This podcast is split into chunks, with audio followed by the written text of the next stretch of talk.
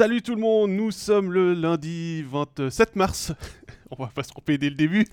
Euh, bienvenue euh, pour ce 24e épisode d'Overtime. Les, demi- les quarts de finale sont terminés, les play-outs sont terminés. Maintenant, il ne reste plus que les demi-finales et le barrage. Pour euh, revenir sur tout ça, je suis Pascal Eberhardt, accompagné de David Pietronigro. Salut David. Salut Pascal et bonjour tout le monde. Oui, il faut pas se tromper. euh, comme on nous demande dans le chat, euh, parce qu'il y a déjà beaucoup de monde qui, euh, comme d'habitude, nous salue. euh, Pascal, savoir Quentin euh, qui tacle un petit peu ceux qui sont éliminés. Euh, de bonne guerre, on va dire. hein. C'est de bonne guerre, mais lui, il est du bon côté, donc on peut plus faire le malin. Il y a. Vladi, Hannibal, qui nous demande d'ailleurs si les cheveux tirent pas un petit peu ce matin. Bon, sont un petit peu de fatigue, on va pas s'en cacher. La, la- la fatigue est là, mais c'est normal après les quarts de finale, euh, surtout maintenant qu'avec les, les séries décalées, que ce soit euh, les quarts de finale entre eux ou ensuite avec les play-outs qui, ont été, euh, qui ont été sur les jours où il n'y avait pas de quart de finale ce week-end, ça rend la, la chose plus compliquée Vous pour nous. l'entendez, la voix va bien aussi, va mieux chez moi en tout cas. Toi, t'as pas eu trop de problèmes. Moi, j'ai toujours eu des matchs en prolongation aussi. Donc euh, voilà. Et quand Ouais, on pas travaillait comment- pas, on regardait les matchs aussi. Donc euh, finalement, on n'a pas arrêté là depuis deux semaines. Oui, oui, non, mais moi j'ai pas commenté ce week-end. C'est pour ça que la voix est un peu plus reposée, contrairement à toi. Moi, ça remonte à jeudi le, le dernier. Mais voilà, pour, pour, pour ça, oui, vous êtes très nombreux. Je crois que tu as déjà fait la liste. On rajoute aussi euh, Thomas, Nicolas, euh, Richard qui nous salue, même si Richard, lui, euh, doit encore attendre 6 mois pour avoir du hockey sur glace, puisqu'il est supporter euh, de Fribourg. Mais voilà, ce sont les aléas mais, ah, des je suis sûr qu'il est passionné puis qu'il continue de regarder qu'il ce est qui, là. ce qui va se passer, qui peut nous poser des, des questions. Aujourd'hui au menu, eh bien, on va revenir en détail sur les matchs d'hier, mais sur les quarts de finale en général, hein, Pascal, puisque tout est terminé, comme tu l'as dit dans ton introduction. On parlera aussi de la fin de cette finale de play-out entre Ajoie et, et Langnau, et on se projettera ensuite avec euh, euh, les demi-finales qui arrivent dès jeudi et le début du barrage de promo- promotion-relégation entre un- dans un derby de l'arc jurassien là, qui sent euh, le La soufre, La poudre. la poudre, hein, vraiment. mais tout ça sera peut-être un petit peu plus tard. On va aller un petit peu dans l'ordre avant de rappeler peut-être le procédé de notre émission et où on peut nous écouter et réécouter, Pascal? Ouais, bah vous commencez à, le savoir maintenant depuis euh, pratiquement 100 émissions. Euh, vous pouvez nous écrire bien évidemment dans le chat, on lit les commentaires avec David. On a deux écrans pour être sûr de ne rien louper de vos euh, questions et de vos remarques. Et puis vous pourrez retrouver en rediffusion sur Facebook et sur YouTube la version vidéo dans l'après-midi de cette émission. Et puis en version audio sur Spotify, SoundCloud et Apple Podcast également dans l'après-midi. Puis surtout, restez avec nous si vous êtes sur Facebook en direct maintenant à midi 5 Et posez vos questions. et posez vos questions, c'est le plus important. Et puis on va se lancer dans euh, le premier quart de finale, David. Honneur euh, au vainqueur de la saison régulière, Pascal Genève Servette, euh, qui euh, est venu à bout de, Lugano hein, dans ce quart de finale. Le score de la série 4 à 2 pour les Aigles, hein, qui ont, si on, va dire, résume d'abord dans un premier temps, euh, du transpiré, qui sont passés un petit peu par tous des états d'âme, qui ont un petit peu douté, euh, qui se sont rassurés sur la fin, si on peut le dire de cette manière-là. Et le match d'hier soir euh, était bien sûr important pour euh, la formation de, de, de Yann Cadieux d'aller gagner cette, cet acte 6 euh, sur, la, sur la glace de, de, Lugano. Si on prend d'abord le plus chaud, peut-être le match d'hier, Pascal, Genève a montré qu'il était sur la pente ascendante et qu'il voulait faire de ce- cet acte 6 l'acte décisif en menant rapidement au score. En menant même 3-0 avant la mi-match, Genève a quand même fait les choses pour se mettre à l'abri dans cette rencontre et euh, dire qu'il n'avait pas remporté la saison régulière pour rien par rapport au dixième de, de la saison. Euh, bien sûr, euh, les grands Tanner Richard hier, je crois que les playoffs euh, et le fait euh, d'avoir été un petit peu motivé par euh, certains supporters tessinois l'a certainement Bon, transcendé. il est, il, est très, euh, il est très provocateur dans sa façon bon? d'être euh, en général. Au cas où vous ne l'auriez pas remarqué, hein, notre euh, collègue Jean-Philippe aime bien dire qu'il a trois poumons pour discuter avec les arbitres. Là, il avait en plus euh, un bras supplémentaire juste pour euh, saluer les, les supporters euh, luyanais. On aime, on n'aime pas. Moi, je trouve que c'était de bonne guerre. C'était une provocation gentillette. hein. Euh, les supporters de Lugano ont très bien réagi avec les pancartes euh, bah, Bienvenue au cirque, euh, et la banderole CNI. euh, C'est j'ai, ouais. trou- j'ai trouvé que c'était, ça restait dans la bonne humeur, dans ces, dans ces cham- chambrages entre joueurs et, Et quand et supporters. Richard marque hier soir, Oui, bah, ça- il fait son petit coucou de revoir au public. Celui-là, je l'ai trouvé sympa. Logique. Par contre, j'ai pas aimé qu'après, quand il, euh, quand il y a les jets d'objets sur la glace, il regarde le, il regarde le public, allez-y, balancez, allez-y, visez-moi, tout ça. J'ai trouvé, euh, j'ai trouvé que là, il, a, il est allé un petit peu trop loin. Mais bon, voilà, ça fait partie du personnage, comme, euh, comme d'autres joueurs en Suisse qui sont comme ça, qui flirtent toujours avec la, la ligne rouge. Reste. euh, Presque, c'est pas grave, mais voilà, c'est. Non, mais après. euh, Ça aurait pu, avec 40 secondes, Voilà. et d'ailleurs il l'a dit à, à nos collègues de la, de la presse écrite, il regrette un petit peu d'être allé juste là parce que ça aurait pu retourner encore le match euh, et provoquer peut-être un retour de Lugano à 4 à 4 hein, dans ces playoffs. Et dans ces playoffs, on a vu des situations absolument rocambolesques dans, tout, dans, toutes les séries. Avoir, euh, ça aurait pu avoir un impact, ça n'en a pas eu, heureusement pour lui. Euh, et puis si on revient sur, sur les deux derniers matchs, j'ai plutôt envie de dire que sur le, le, de- le dernier match, on a vu, tu disais à Genève, qui voulait terminer la série. Je pense que la défaite en prolongation lors de l'acte 4 a servi de coup de pied au cul aux Genevois. Mhm, Ça, c'est sûr. hein, c'est- une évidence. euh. Avant de parler peut-être de la série plus globalement et de voir euh, ce qui ressort aussi du chat, euh, que ça n'a pas été si facile que ça pour, pour Genève dans, dans ce quart de finale. On parle ou on parle pas de Robert Mayer? Oh, Il y est arrivé Il l'a fait Écoute, moi, je- euh, ça fait, ça fait, il y a, y très bien, longtemps. tu oui, sais, oui, je le, co- je le connais bien. Ça fait très longtemps. Euh, Il y a un membre du staff de Genève quand il est arrivé à Genève. Donc c'est il y a pff, 2012, ça fait 10 ans, il me semble, 2012-2013. Euh, il m'a dit, tu verras, il marquera un goal une fois en National League. C'est chose faite. C'est chose faite. Ouais, il, a mis, il a mis une dizaine d'années pour y arriver, mais euh, depuis tout petit, Robert Mayer, il, il travaille ses mains parce qu'il arrivait plus tôt que ses coéquipiers à, à la patinoire aquar pour parce que voilà pour des questions de, de déplacement c'était plus simple qu'il arrive un petit peu plus tôt. Et il a toujours travaillé beaucoup ses mains euh, même en tant que gardien. Et forcément ça se voit aussi dans son jeu de canne. C'est un très bon joueur à, à la canne. Et là euh, je pense qu'il a vu l'opportunité. Il s'est dit il y a deux buts d'avance il reste euh, une vingtaine de secondes à jouer je risque rien je prends la- je prends l'opportunité par contre le tir il est absolument parfait Hein, si, si vous regardez bien, le tir il part Ah non, parfaitement. Il y a Tanner Richards qui essaye de- juste de le toucher. euh, Ah, il en aurait voulu s'il l'avait touché. ah, je pense qu'il à- se parlait plus euh, jusqu'à la fin des playoffs, c'est clair. Mais, mais voilà, c'est aussi bah, l'une des grosses images de, de ces quarts de finale, bien sûr, que ce but de Robert Mayer, si vous ne l'avez pas vu, il est sur nos réseaux sociaux, à voir et à revoir, et ça conclut un petit peu euh, de belle manière cette série où, euh, justement, si on y revient maintenant, Pascal, un peu plus dans le détail, tout n'a pas été facile pour Genève euh, dans ce quart de finale. Non, mais faut dire qu'on a vu la tactique de Lugano se développer après l'acte 1, ou qui était un petit peu fou, avec ses 9 buts. Lugano s'est regroupé autour de Koskinen. On a vu une équipe qui a fait le dos rond, tout simplement. Dès que, dès, que, dès que Genève mettait un peu de pression, on a bouché le, slot, on a laissé à Genève l'extérieur de la zone pour faciliter aussi le travail de Koskinen, qui a fait une très belle série, hein, soyons honnêtes euh, au-delà de ce que de ce qu'on attendait de ce qu'il puisse nous faire. Mais on a vraiment vu un Lugano qui a cherché à ne pas perdre plutôt que chercher à gagner, si tu vois ce que je veux dire. Mhm. D'abord défendre, ensuite essayer d'aller marquer, ce qui était le contraire de la philosophie de, prônée par Yann K2, c'est-à-dire d'aller essayer de marquer des buts, prendre l'avance le plus vite, Mais ce qu'on a vu lors des actes 5 et 6 notamment. Et euh, Ma question, elle n'est pas là. Est-ce que Lugano s'est pas rendu compte après le premier acte qu'il fallait jouer Oui. pour défendre plutôt que d'ouvrir le jeu et Bien de sûr. prendre une fessée 4-0 dans la série? Bien sûr, bien sûr. C'est clair que euh, si Lugano avait continué sur l'acte 1, euh, sa tactique de l'acte 1, ils n'auraient pas, pas réussi à aller chercher deux victoires. Ils auront peut-être une, mais deux, je suis pas sûr, parce que, comme tu le dis, euh, s'ils essayaient de jouer purement offensif, là-dessus, ils n'avaient pas les armes, surtout avec l'absence d'Arcobello.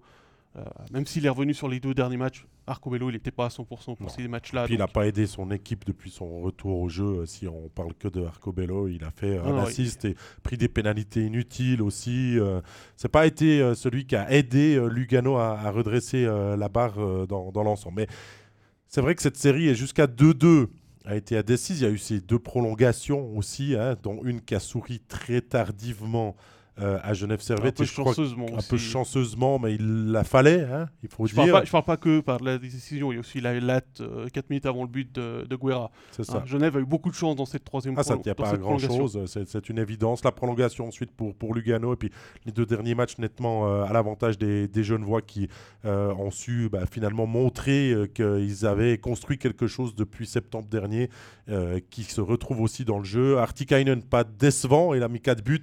Il a fait euh, ce que ce qu'il sait faire, c'est du Artikainen, Pascal. Bah, il, est, il est dans sa, il est au-dessus de sa moyenne de buts par match. hein. On rappelle qu'il a marqué 28 buts en 50 euh, matchs parce qu'il en a, pas- il les a pas tous joués. Euh, en saison régulière, là, il a 4 buts en, en 6 matchs. euh, c'est largement au-dessus de sa moyenne. Oui, il a su marquer les buts. Par contre, il n'a pas été décisif en powerplay comme il l'a été en saison régulière. Et ça, c'est peut-être le, le gros point noir qui est, euh, que Genève doit travailler ces 4 prochains jours, en plus de la récupération des kilomètres. C'est le powerplay. Il y a quelque chose qui n'a pas fonctionné. Là, Lugano a été très bon, euh, pour- justement en défendant. Certes, il y a eu 4 buts de Genève en, en powerplay. Ils sont à 4 14. sur 28, hein, Voilà. j'ai noté. Donc ils sont à c'est- 14, 14%, Voilà. 14 14,5%. Mhm. Euh, c'est pas.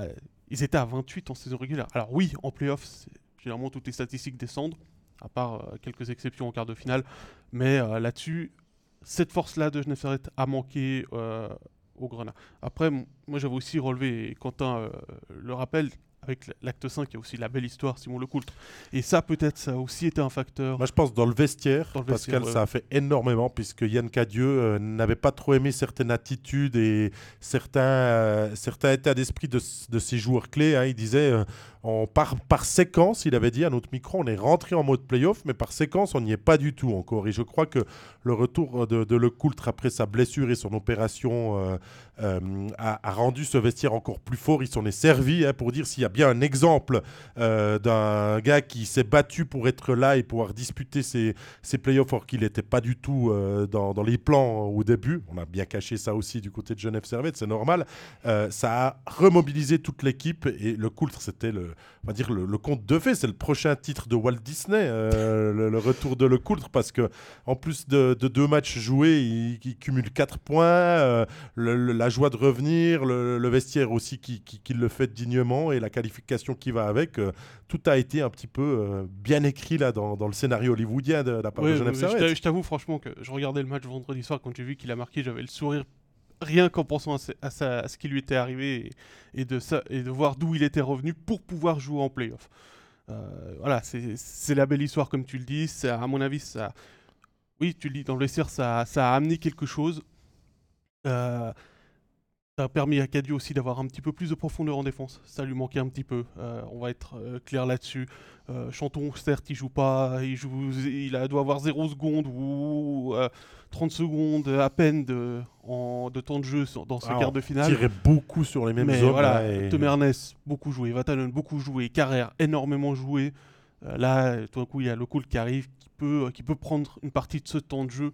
Il va être extrêmement important en, en demi-finale. Ouais, c'est- une euh, certitude. J'avais dit aussi que j'avais beaucoup aimé Tanner Richard euh, parce que il s'est montré sous son meilleur jour avec des points, des buts décisifs. Lui qui n'est pas le plus grand buteur euh, que nos championnats aient connu, mais non, il mais il a, quand même, il a quand même été top scorer de Genève Servette il y a quelques, quelques saisons. Hein. Faut pas l'oublier. Non, non, mais il- des fois, il- lui-même doit peut-être l'oublier que euh, il peut faire plus confiance à son tir que de toujours chercher la passe. C'est ça aussi, hein, quand on est des, des passeurs comme Enzo Corvi, comme Tanner Richard, des, des passeurs hors pair, Mm. euh, on pense des fois plus à la passe qui est un motif de satisfaction, mais Tanner Richard sait peut-être qu'en playoff, on doit aller euh, en direction du but, se montrer décisif, et euh, c'est 4 buts, 3 assists, hein, pour, 3 buts, 4 assists pour celui qui est top score de, de, de Genève Servette. Donc ça aussi, c'est une satisfaction. Les points noirs, ben, tu l'as dit, c'est le power play parce que si on veut aller jusqu'au bout, il va falloir revenir à ce qui a été fait en, Mhm. en, en saison. Euh, moins être stéréotypé aussi euh, dans certaines séquences aussi.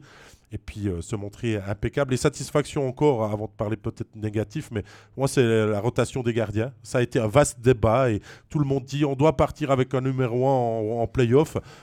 Gauthier a joué, Gauthier Desclous les, les trois premiers matchs, Robert Mayer les, les deux autres. Sans que cela prétérite du tout. Euh, les deux ont été très bons. Robert Mayer a été excellent. Est-ce que lui a la main chaude maintenant et doit être celui qui part euh, à l'acte 1 ça paraît logique, mais est-ce qu'il y a une logique aussi dans ce qui est préparé dans le, dans le staff de, de, Genève? Alors là, c'est une question que euh, j'ai pas la réponse. Euh, c'est clair que on avait du côté de Cadieux choisi de commencer avec des clous parce qu'il était en forme, parce qu'il jouait la fin de saison suite à la blessure de Maillère. Euh, j'ai trouvé un choix extrêmement logique après l'acte 3 de mettre, euh, de mettre euh, Maillère au but, puisque Desclous avait joué 114 minutes euh, et quelques secondes en plus, et que forcément on connaît la santé fragile de Gauthier Desclous. Euh, donc lui laisser un match Soit ça, soit c'était prévu aussi. ou c'était prévu. Peut-être que cette semaine c'est Desclous qui joue, puis la semaine prochaine c'est Maillère qui joue. Euh, pour l'instant, ça prétérite pas le jeu genevois. Ça, Donc, c'est une certitude. Yann Cadu, il peut continuer là-dessus. Il peut s'appuyer sur son staff.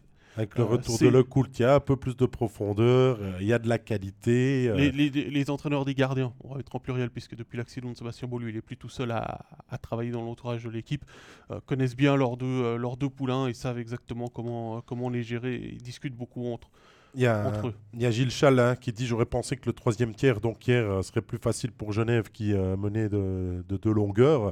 Genève s'est mis en mode gestion aussi, mais ils doivent aussi se rappeler, et plus on va avancer, que ce soit déjà un en demi-finale ou en, en- en finale, qu'il faut se montrer tueur aussi, euh, gagner un match euh, avec deux, trois buts d'avance. On ne doit pas permettre à l'adversaire de revenir parce que maintenant, ben, ça va encore plus se resserrer, être plus Bah, difficile. et- je, pe- je pense qu'à d'un autre côté, si ce match avait été à Genève, Lugano essayait pas forcément de revenir. Il y a aussi la fierté de jouer devant son public et de terminer devant son public avec une victoire. Même si derrière on se fait éliminer au, au match numéro 7, euh, toujours essayer de terminer sur une victoire parce que tu laisses une belle impression à, à ton équipe, à, à ton public. Et là, bah, la belle impression, elle est, elle est là. Et Lugano s'est battu jusqu'au bout. Et ça, c'est euh, tout à l'honneur de la troupe de Gianni Nazzi qui euh, n'a pas été un adversaire facile. On parle un petit peu de Lugano aussi, parce qu'il ne faut pas les mettre de côté. Euh, c'est vrai que dixième de la saison régulière, euh, ils passent euh, par les pré-playoffs en éliminant euh, Fribourg-Gotteron. Euh, ils tiennent tête à, à Genève en quart de finale. Donc le sentiment, maintenant, il sera que la saison est réussie.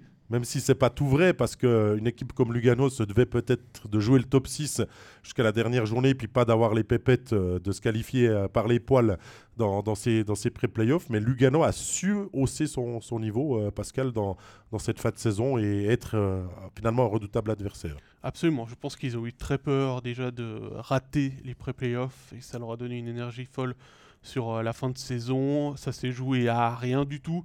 hein. Il aurait euh, un but de, de, Bienne euh, en plus euh, dans le temps réglementaire et ils étaient, et ils étaient en dessous. hein. Donc c'est voilà, c'est des choses qui, qui arrivent. Ça leur a donné de l'énergie. Ils ont été très bons contre Fribourg au niveau de la gestion tactique. Ils ont su neutraliser l'attaque fribourgeoise, s'appuyer sur un excellent Koskinen.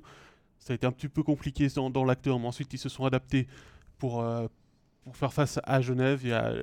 Le, le match numéro 5 est parti un petit peu à, à volo au niveau de la défensive, mais je pense que là il y avait un petit peu de fatigue. L'accumulation des kilomètres vois- aussi commence à devenir Ah, beaucoup, parce que c'est 900 c'est comme 900 km de faire l'aller-retour euh, Lugano-Genève. T'as beau partir Juste, le à- jour juste avant, avant. ils ont, euh, juste avant, ils avaient fait les 600, les, les 700 km pour faire l'aller-retour jusqu'à Fribourg.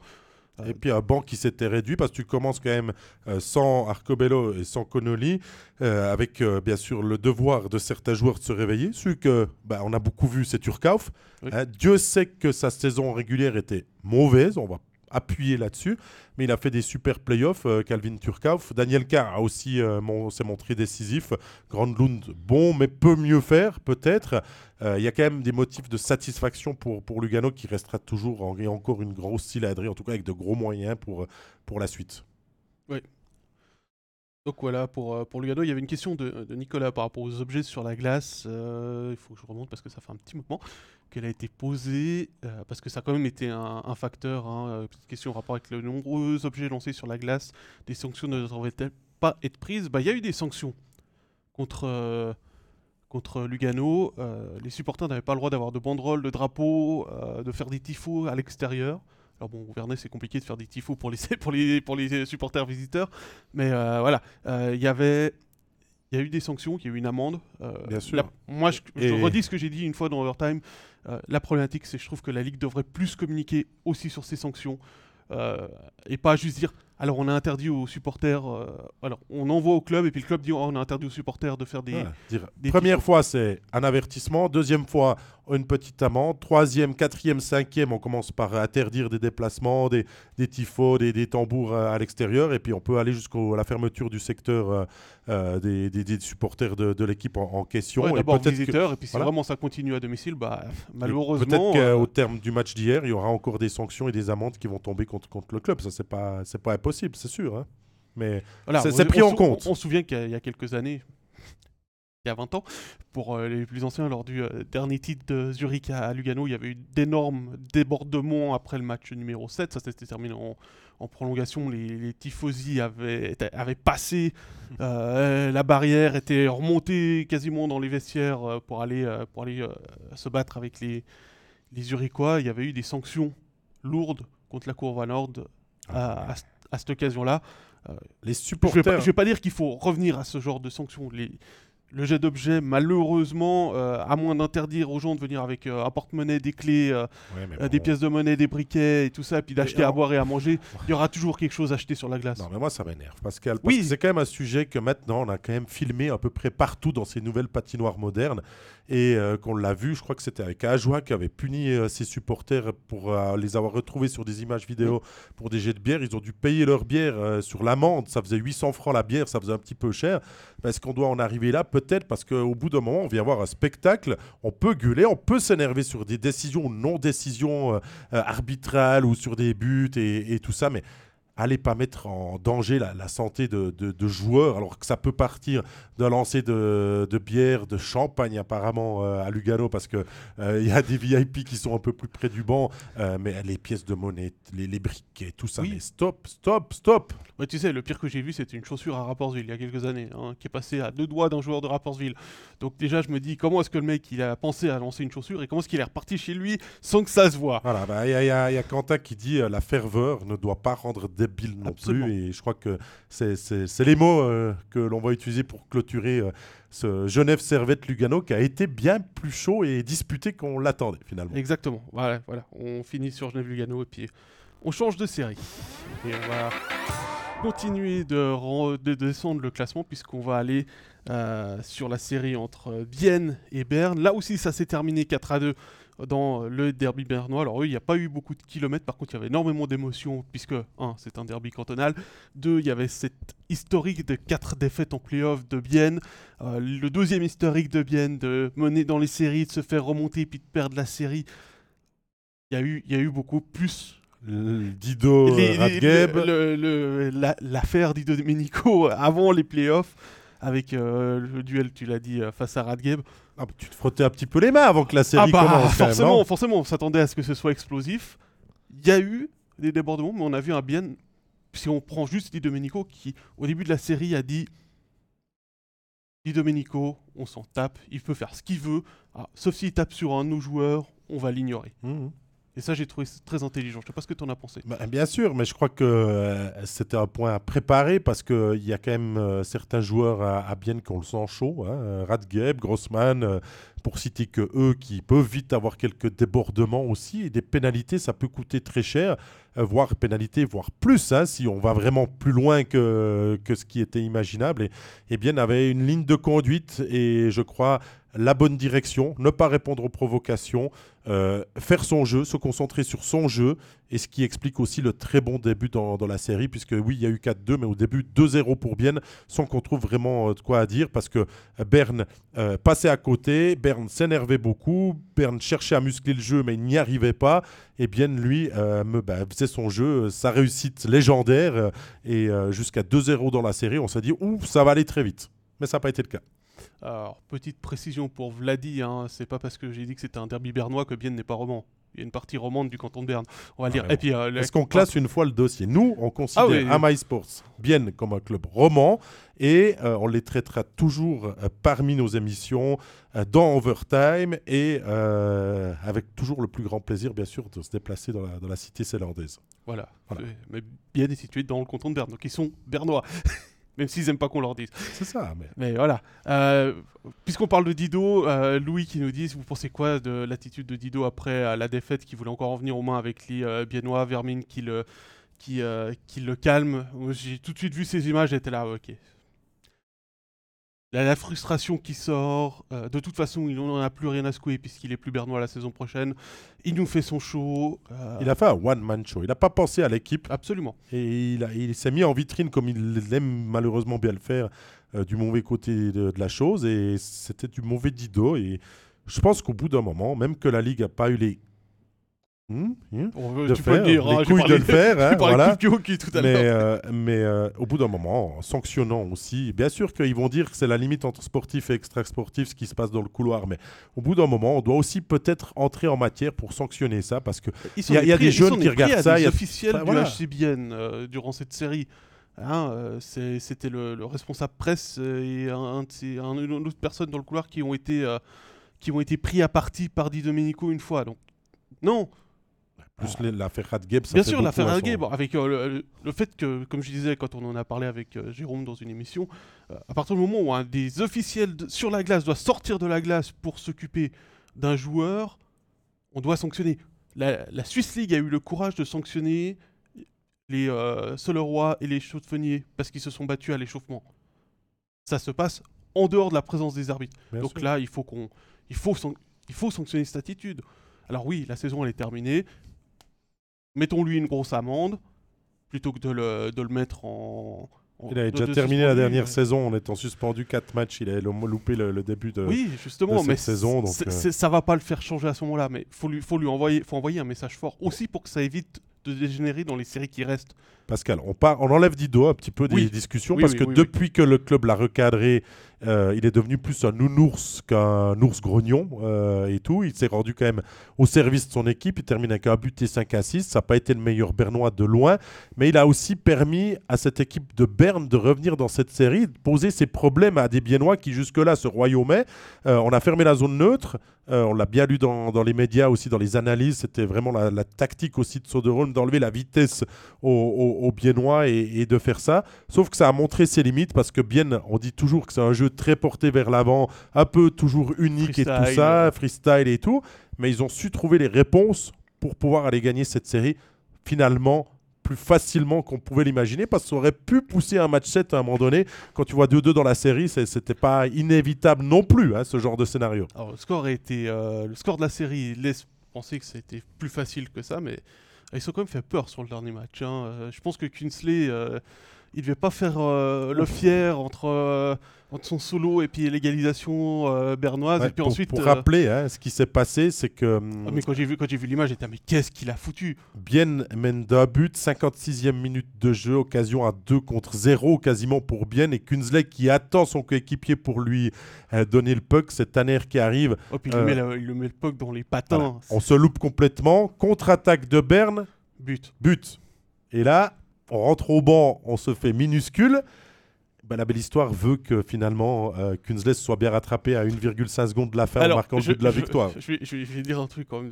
coulisses de ma, de ma soirée d'hier. euh, je regardais euh, Zugra Pansville sur un écran. J'avais euh, Bern Lugano, Bern sur un autre écran. Et je me suis dit, je vais regarder quel est le score à, à Lugano. À deux secondes de la fin du match. Parce que je me suis dit, bon, bah là, ce match, il va partir en prolongation. Et je remets le match. Et là, je vois que euh, Bien avait marqué. J'en revenais pas. Et euh, j'ai pensé exactement comme quand un syndrome Steve McCarthy pour Berne. C'est la première chose que j'ai vue quand j'ai vu le temps. Je me suis dit, tiens, finale, euh, finale Berne-Zurich. C'est C'est- assez, assez fou, ouais. ça, ça c'est clair. hein. On s'en souvient tous de ce but tombé qui avait euh, refroidi la, 2,5 la, secondes. la Post-Finance. Arena. Donc, donc voilà, mais Bien a eu cette part de chance, tire avec tout le temps autant d'efficacité. Ils sont à plus de 12% les, les Biennois sur cette série. Euh, S'appuie sur un Sateri qui a manqué un match euh, pour euh, raison personnelle de la naissance de ses enfants, mais qui est revenu très fort. Van Pottelberg a pas été extraordinaire, mais n'a pas non plus été la seule explication de ce match perdu quand il a été titularisé. Non, Mais, quand on a Sateri au but, on a déjà une assurance, on va dire, complète, casco complète derrière avec, avec un gardien de sa trempe. Mais je pense que ça a eu plus un impact sur le jeu de Berne pour le match 3 que, que Van Pottelberg a joué. Et je pense qu'ils se sont dit que cette fois-ci, ils n'allaient pas faire face à un gardien contre qui ils avaient de la peine, mais contre un gardien contre qui ils auraient plus de facilité. et je pense que ça les a libérés un petit peu. Et offensivement, bah, comme tu l'as dit, il y a eu Kaoun euh, qui, a été, euh, qui a été vraiment le Ah. leader de cette, de cette équipe, euh, comme on l'attendait d'ailleurs, il faut être très honnête. Depuis son retour de blessure à l'épaule, Kaoun est excellent. Et, Et, des euh, fois, il doit se sentir un petit peu seul. Il a Lindbergh qui l'a aidé, dit Domenico quand il veut, mais c'est vrai que cette équipe de Berne manquait de profondeur par rapport à, à un Antti Turmanen qui tournait à 4 blocs, euh, Ouais. qui a vraiment aussi gagné la, la- la série euh, là-dessus, qui a retrouvé un Rayala qui marque euh, des, important aussi voilà, des- euh, hier. des hein. bombes euh, euh, en envoyant des buts. On n'a plus trop l'habitude. On se dit souvent, quand tu rentres en zone bleue, tu n'oses plus tirer maintenant parce que les gardiens sont venus tellement forts euh, euh, qu'ils l'arrêtent. Eh bien, non. Non. Tony Rayala nous l'a prouvé que euh, ce genre de, tentative peut encore mener à, des buts importants. Après, je pense si on prend les, effectifs comme on l'a fait pour, Genève-Lugano, sur le papier, Bienne est meilleur que, que Berne. L'a encore montré sur la glace. Euh, Ouais, mais y a- y a même mal- que Berne, Il y a en revenant avec de, beaucoup de jeunesse ont été blessés, faites. hein, et le but de Kunze, c'est une erreur de jeunesse de, de Vutriche. Il, Ah, il Gardien le de Bienne vs Gardien de Berne, pas photo, tu vois, Oui, dans cette sûr. série. Et Absolument. Vutriche, autant talentueux qu'il peut être, a encore beaucoup à apprendre de ce genre de match en jeu. Ouais, mais il faut qu'il l'apprenne vite parce qu'il arrive dans ses meilleures années. Il a 25 ans euh, bientôt et c'est c'est le moment où il est là. Après, il faut pas oublier que pour Berne, on sort de quatre saisons difficiles. Hein, J'ai été regardé, hein, on Ouais, rappelle, ouais. 9e en 2019-2020. Pas de, pas, de, pas de tour de relégation, puisqu'il y a eu euh, l'annulation de la, de la, la- la- la post-season à cause du Covid. La saison suivante, 9e, ils gagnent les le Pro Playoff et ils se retrouvent en quart de finale, ils sont éliminés 4 à 2. La saison passée, il manque les, play- les pré-playoffs pour un point. Cette année, ils sont 8e, ils gagnent le pré-playoff. Ah non, Ils vont en quart de finale, ils perdent 4 à 2. Donc c'est plus encore le euh, CP Berne d'il y a quelques années en arrière. On est dans, une, dans un creux actuellement du côté du, CP Berne. Peut-être que euh, le fait que les autres clubs depuis une quinzaine d'années aient des nouvelles infrastructures, à part euh, Genève et Lugano, qui n'ont pas, pas encore changé leur patinoire ou refait leur patinoire, mais on a un Berne qui n'est plus la destination numéro 1 quand, quand il faut choisir, parce que bah, Azou qui a le centre euh, en Newmarks pour euh, le développement à côté de la glace. Ah non, on fait des choses Euh, bien dans les Lausanne, autres clubs et puis on réfléchit aussi juste dans les transferts aussi. Alors bien sûr qu'il faut de l'argent pour faire venir des, des top joueurs, mais on l'a vu aussi avec le passage à six étrangers, euh, Pascal, qu'il y a certains clubs qui l'ont très bien utilisé, euh, bien mieux que d'autres finalement. Je dis pas que Berne a été mauvais au niveau de ses étrangers, c'est pas ce que je dis. Euh, je pense qu'il n'y a pas beaucoup d'insatisfaction à ce niveau-là euh, à, Ouais, je pense à- à qu'il y a- il y voir. a une déce- moi j'ai une déception, c'est le fait que Eric Gelina il soit blessé tout de suite et il n'a pas pu montrer ce qu'il pouvait apporter. Et Puis que ensuite, Golubev avait des euh, grandes limites quand même défensives. Qu'on a oui. fait venir Tevez, c'était pas vraiment mieux. Ah, un Euh, petit peu, moi je le trouve un petit peu meilleur dans le secteur défensif. Golubev, je trouve qu'il a encore pas mal de, de lacunes par rapport à, par rapport à ça. Euh, Tevez a été très bon pour moi défensivement, mais pas suffisamment dominant. Et puis après, euh, bah, euh, Ah, c'est un peu le, le mauvais élève de Stéphane Rochette. Mais Jesse Scragon, qu'est-ce qu'il fait là? Et puis Ouais. derrière, le- la seule option, c'est vous regardez les buts. Les buts d'hier soir, Sgragen, il, il les cumule quasiment tous et c'est lui euh, vraiment euh, qui a été euh, finalement le, le- le pauvre Calimero là au milieu, mais il se rend des fois des situations compliquées lui-même. hein. Il peut sortir le puck plus facilement, le lâcher, mais il le laisse, il le laisse finalement à la portée de l'adversaire qui se, se régale. hein. Alors, euh, pour répondre à Hannibal, oui, on a les statistiques d'arrêt euh, des gardiens. Alors, euh, il parle de toutes les séries, mais on va juste donner euh, celle de, de Vutriche qui est à 88,46%. C'est le plus mauvais des gardiens qui ont joué plus que deux matchs. Et euh, la moyenne est à 92,67 pour euh, les quarts de finale, avec un Roubets, May, euh, Mayer et Sateri qui sont au-delà de 94% d'arrêt. Ouais, non, Roubaix, ça a été énorme. On en parlera dans quelques minutes quand Voilà, on parlera mais de la, de la Pour- série. pour- mais- Le trio tête, c'est ça. Euh, Giannini sont vraiment pas loin, Koskinen non plus. Euh, Il y a un trou ensuite après Schliemann euh, avec des clous qui est à 90%. Voilà pour euh, Bien Bern. Euh, je ne sais pas si vous avez encore euh, des, des- des questions, des, des points à soulever. J'ai vu une question, je veux quand même y revenir. On avait une question sur. euh, euh, ah, on en a parlé, c'était sur Dido euh, le- de, de Gilles Gavillet sur, sur Instagram avant l'émission. Mais on a déjà parlé de Dido, donc on va pas y revenir. que pensez-vous de la rumeur de Stéphane Rochette qui dit que c'est le club qui a obligé le coach de Berne de laisser Dido dans l'effectif malgré des débordements? Alors peut-être que Stéphane a plus d'informations que nous, quoique des fois il entend des choses aussi, notre grand Stéphane. Euh, on, est, on est proche d'une certaine date, il va falloir qu'il se méfie de ce qu'il entend maintenant. mais, euh, mais bon, pas, pas d'indication là-dessus, mais à, part ça, est-ce que tu peux vraiment te passer de Di Domenico? Tu peux le préparer et euh, le coacher pour lui dire arrête ce jeu de provocation maintenant, termine ton contrat avec nous de la meilleure des manières, et c'est ce qu'il a fait. Il a quand même fait des passes euh, de but, et hier, il s'efface sur un but euh, qui amène celui de Kaoun, je crois que c'est le premier de, la, de, la, soirée, où là, il y a l'intelligence du, du, joueur. Et est-ce que tu peux vraiment te priver de ça? Ça laissait Tyler Ennis en, en, tribune, mais Ennis a surtout été bon, j'ai trouvé cette saison, en powerplay, euh, moins dans le jeu à 5 contre 5. Si tu peux te passer de Dido, je suis pas sûr que ça soit une décision qui vienne de tout en haut. Ça, on le saura jamais, je pense. Je sais pas, je sais pas. J'ai pas, j'ai pas été du tout dans les coulisses de cette, euh, de cette série. Euh, est-ce que Tyler Ennis était légèrement blessé euh, Parce qu'il n'a pas non plus apporté grande satisfaction, mais il, menait, il, formait un joli duo avec Sivio. Et j'ai l'impression que c'est un petit peu affaibli comme la deuxième ligne pernoise d'avoir, d'avoir sorti Ennis de l'alignement. Mais après, pour mettre qui, c'est ça le problème. C'est clair, parce que, derrière, parce ligne. La, problématique, c'est qu'il fallait jouer avec deux arrières étrangers, puisqu'il y avait déjà Sgragon, et puis sinon, la seule solution pour remplacer euh, un deuxième défenseur étranger, c'était euh, Pinana. Et Pinana, il a absolument pas le niveau. Soyons honnêtes là-dessus. Oui, c'est sûr. Mais vous voyez à quoi ça tient euh, une, une, série pour pas aller peut-être au match 7, on ne le saura jamais, mais une très mauvaise gestion du dernier puck, comme le dit Patrick Desarbes, et finalement, ben, bien être en demi-finale bien été en demi-finale. On continue d'avancer dans les séries. Hein. On vous propose cette façon de procéder.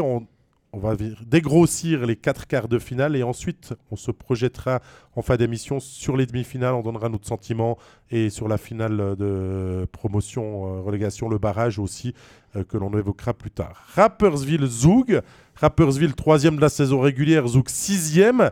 Le double champion euh, Pascal qui s'en sort, qui s'est rappelé peut-être qu'il était double champion grâce à sa très bonne fin de saison régulière, qu'il l'a montré. Pour moi, euh, avant de t'entendre à ce sujet, ça a été, je pense, la plus belle série des quarts de finale parce qu'il y a tout eu des buts, des rebondissements, euh, un jeu musclé, des... un scandale des scandaux euh, qui, ont, émané. Ça, a brassé.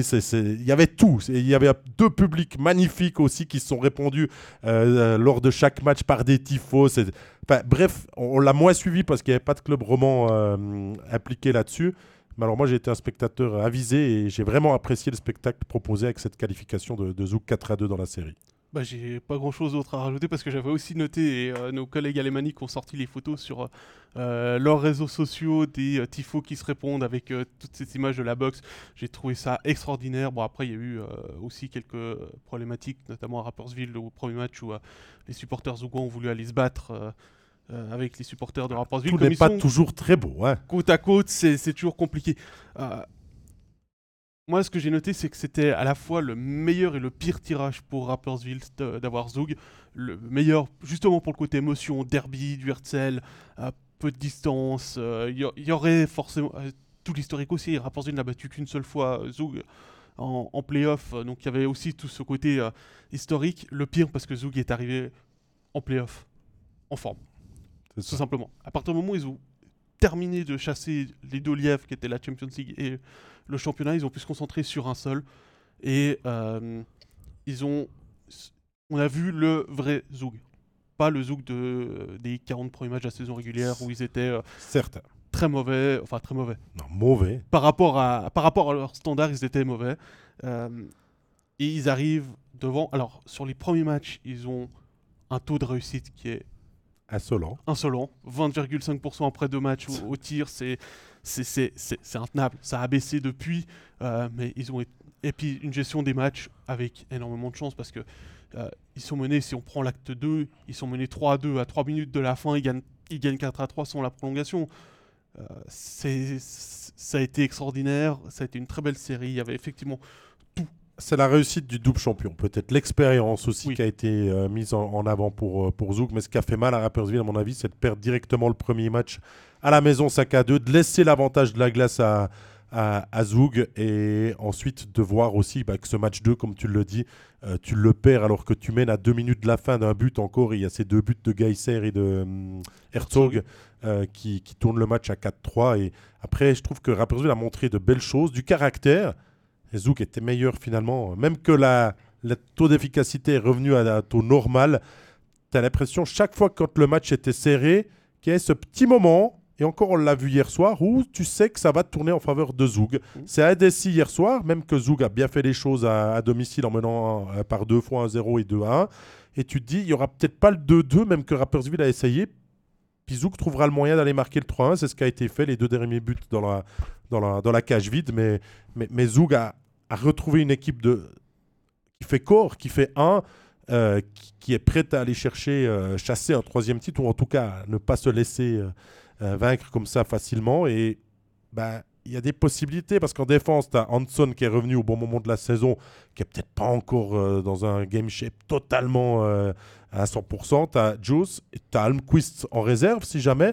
Et en attaque, tu as la même chose. Tu peux alterner entre Klingberg, qui a bien joué, euh, Camper et Abdelkader si tu as besoin de muscles et tout ça. Il l'a très bien fait. Klingberg l'a bien fait. hein.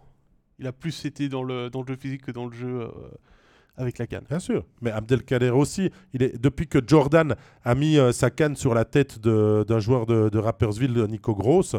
euh, non, pas Nico Gross, c'était sur. Euh, Jordan, c'est sur de Nior- Gross. ouais, c'était sur Nico Gross. Abdelkader, c'est sur José. Voilà. Et, euh, et après, Abdelkader, il en a fait une cible, Michal Jordan. Il Ah, totalement. il l'a cherché comme on avait vu il y a, lors de la dernière finale entre Zoug et, Genève, Kovar était allé euh, chercher Tom Ernest.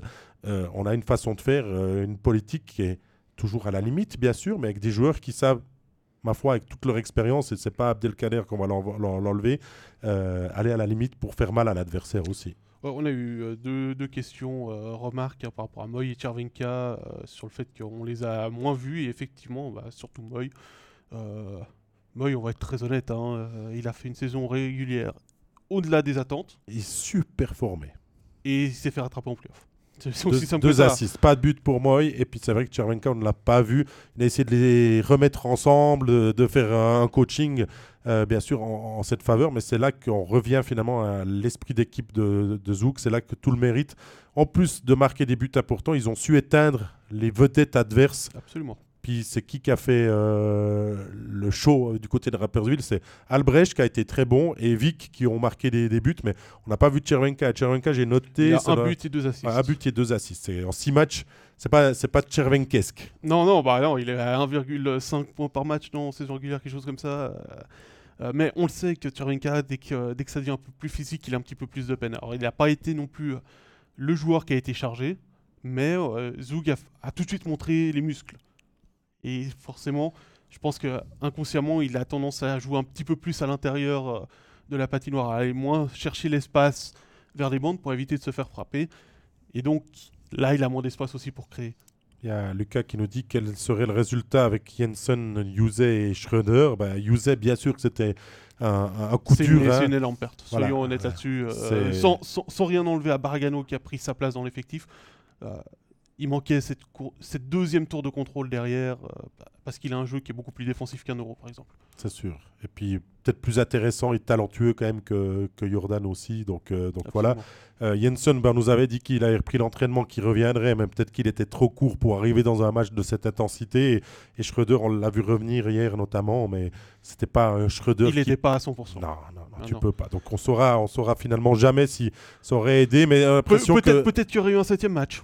Voilà, euh, on, va, on va répondre comme ça. C'est pas une vraie réponse, c'est une réponse un peu de Normand, mais euh, je pense que c'est la, la meilleure façon de le dire. C'est que peut-être que Rapportville aurait pu aller chercher un septième match avec euh, ces trois joueurs à disposition de Stéphane Elund, qui a fait de l'excellent coaching toute la saison, qui a fait encore de l'excellent coaching euh, hier, euh, en prenant son temps mort quand il y avait un 0 ça allait pas au deuxième tiers. il a calmé il les ardeurs adverses. Ça a calmé Zoug, ça a recentré son équipe, ça leur a donné de l'élan, ils ont été marqués. Et on a vu Tagnes faire exactement la même chose quand euh, Rappersville Et, était en train de. stylo, euh, Pascal, je vais note pour la saison prochaine. Arrêtez de prendre Rappersville pour un petit. C'est ça? Oui, Parce qu'on est toujours. T'es d'accord? Rappelle-toi en septembre dernier, quand on faisait les pronostics, on est embêté. Il y a une équipe avec énormément de talent, bien construite. mais on mais sait pas où la on mettre. sait pas où la mettre. Sait pas où la mettre. Donc, pour la saison prochaine, Oui, on les mais- mettra dans le top 6 et puis euh, on verra ce qui se passe. On a, on a fait ça avec Fribourg, ils terminent dans le top 8. hein, euh, on les a mis dans le top 6. Même dans le top 4, il me semble. Donc tu vois, euh, c'est- c'est toujours difficile à, à- à évaluer. On a vraiment regardé les effectifs euh, et ce que ça pouvait amor- apporter. On a, on a mis des. On a noté ces effectifs. On a fait le classement des notes et euh, c'est là qu'on a vu Rapperswil qui était dixième. Mhm. Euh, c'était pas pour faire injure au travail fait par euh, le duo Steinman-Hedlund qui fait un excellent boulot, que ce soit au niveau du recrutement, au niveau de la gestion de l'effectif. euh, Impeccable. euh, ils sont à fond dans le dans regarder tout et ils mesurent tout ce que les joueurs font avec euh, notamment leurs partenaires là pour euh, pour tout ce qui est euh, analyse de performance. Ils sont vraiment à la pointe de la pointe de ce qu'on peut faire au niveau du, C'est de la devenu une belle adresse. Le public, euh, Le public. ce qui se passe dans le vestiaire, euh, sur la glace aussi. Donc Rapperswil est maintenant euh, vraiment top. Mais je crois que dans cette série, on n'a pas encore parlé d'un joueur qui a un petit peu retrouvé des sensations. Tu parles- toujours à la même période de l'année. Tu parles celui qui a perdu 1000 francs hier? Voilà, celui qui a perdu 1000 francs hier, c'est Leonardo Genoni, bien évidemment. Pour la petite histoire, qui avait euh, lancé un pari que si un gardien, euh, lui ou un autre, marquait un but euh, en National League, euh, il s'engagerait à verser 1000 francs à une association. Chose qu'il a faite immédiatement après le match. hein. Je pense Oui, que a- il- a terminé un petit peu avant. Je suis pas sûr, je suis pas sûr qu'ils étaient en train de regarder le match. non, mais, il a dû être averti par quelques messages. Oui, sur Twitter, il a été interpellé par, par plusieurs supporters genevois qui ont ressorti l'article euh, où il disait qu'il allait payer euh, à cette fondation 1000 francs s'il y avait un gardien qui marquait Genoni a été Genonesque. Absolument, on a retrouvé Leonardo Genoni. Et euh, bah, comme le disait Stéphane, c'est vrai qu'il a été pas mal sollicité puisque Hollenstein a été blessé. Ensuite, ils avaient pris Faton. Faton s'est blessé à l'entraînement, donc ils avaient plus de, ils avaient plus de deuxième gardien derrière. Il faut être honnête là-dessus. Pour l'instant, il n'y a pas de, y a pas de troisième gardien qui pourrait prendre la relève comme à, à Zurich où on a Jeffrey Meyer qui commence à pouvoir jouer des matchs. Donc forcément, il la, entre la Champions League et la saison régulière, ça faisait un petit peu trop. Puis surtout, bah, chaque année, il est plus vieux d'une année. Alors c'est bien pour l'expérience, mais pour le corps, on le voit aussi avec Reto Berra, ça, ça devient compliqué, c'est normal. Euh, les efforts se payent un petit peu plus. Il faut le dire, il a Mais- quand même pas été bon. hein, même que ça explique qu'il ait beaucoup joué. Il y a quand même des buts qu'on n'avait Ah pas oui, l'habitude oui, qu'il encaisse en saison régulière, qu'il Ah, n'a plus laissé contre Rapperswil. hein, Excuse-moi. Mais comme tu le dis, euh, il, est, il aime le printemps. Ça se voit, ça se voit qu'il aime le printemps. Hein. C'est pas pour rien qu'il a été, euh, euh, qu'il est le meilleur gardien de ces, euh, ces, ces 15 dernières années, ces 20 dernières années. Mais maintenant qu'il s'apprête à affronter Genève, on y reviendra dans quelques instants. Attention à qu'ils ne prennent pas encore plus de place dans le but. Si on se met du côté genevois de la chose. Absolument, absolument. Dernière série euh, de ces quarts de finale, Pascal, à passer en, en revue. Ah bah, c'est celle qui s'est terminée le plus tôt, hein, puisque le classiqueur Zurich-Davos s'est terminé 4 à 1. On a vu là aussi euh, pas mal d'émotions, parce que c'est le classiqueur. On a vu aussi euh, deux gardiens en très belle forme. Roubets et Schliemann ont été stratosphériques également. Ça se joue sur des petits détails. Le score de la série est beaucoup plus large que Il reflète qu'on pas a ce qui s'est passé sur, sur, la la glace. glace. Mais je pense que Davos a perdu la série au match 3 et pas au match 4 en prolongation à Davos où euh, André Ghetto marque après 82 minutes de jeu. 85, je m'en souviens. 85. Ah oui, c'est toi qui y étais en plus.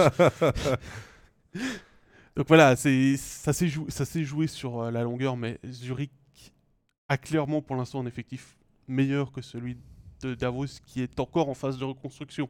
Faut, faut être honnête là-dessus. La demi-finale l'année passée, c'était plus qu'un joli euh, cadeau qu'ils avaient eu. Euh, les Davosiens, euh, ont fait une super saison régulière. Leur place se joue contre Zurich d'ailleurs le 2 mars. C'était le seul match où ils pouvaient encore garder un espoir de finir dans le top 4. Je pense qu'on a, eu une belle série qui se termine trop tôt pour Davos, mais euh, Davos est en train de reprendre une place gentiment dans Or- le top de la National League. Hormis le premier match que Davos a raté dans ses 40 dernières minutes, les 20 Absolument. premières euh, du match 1 ont été très bien. Ah oui, euh, ouais, j'étais, voilà. euh, j'avais le sourire après 20 minutes. et tout ça, mais après Zurich a pris le dessus. Mais pour le reste, ça s'est vraiment joué sur des détails. Yann Alston nous le rappelait aussi à, à l'heure du bilan que euh, ça n'a pas joué sur grand chose, mais Zurich a plus d'expérience. hein, c'est ce que ça, je rejoins exactement ce que tu dis par rapport à Davos en, en reconstruction. Absolument. Et quand l'expérience ne suffisait pas, il y a du talent à Zurich. Il y a Texier qui a marqué des buts euh, très importants, qui bien sûr a été bon en saison régulière, mais qui attend peut-être ses playoffs pour encore plus montrer l'étendue de son talent. Et il y a un joueur qui a été longtemps blessé, je crois qu'il s'appelle euh, Sven Andrighetto, tiens, euh, qui lui aussi, comme Zurich d'ailleurs, sans l'air du printemps. Hein. C'est peut-être certains de ces joueurs comme ça mmh. qui, au moment de, de la meilleure saison, rendent le meilleur sur la glace, qui fait que c'est des joueurs qui sont dominants, bien payés et des vedettes de notre championnat. on les a retrouvés au moment des, de, de, faire la différence. C'est une certitude. je pense qu'il faut prendre les deux interviews de Jan Alson, celle que j'ai faite avec lui avant la série et celle que. Euh, qui a fait l'interview? Non, c'était Régis, euh, qui a fait l'interview après la série. Où, euh, avant la série, je lui, je lui, demande quelle est la clé, puis en fait, il, il élabore la tactique que Davos doit doit adopter pour gagner. Ils ont essayé de l'appliquer, mais Zurich a été meilleur dans, dans les secteurs, notamment pour protéger son gardien, dégager les espaces devant, devant Roubets. Euh, Défensivement, Zurich, c'est méga solide. Hein. C'est impressionnant. S'il n'y a pas de blessés et tout ça, euh, je pense qu'il n'y a pas meilleur défensif dans, dans notre championnat. Bah, surtout qu'il commence, euh, on le rappelle, les séries avec Oustinkov derrière. Et il n'est pas juste sur le banc pour faire le nombre.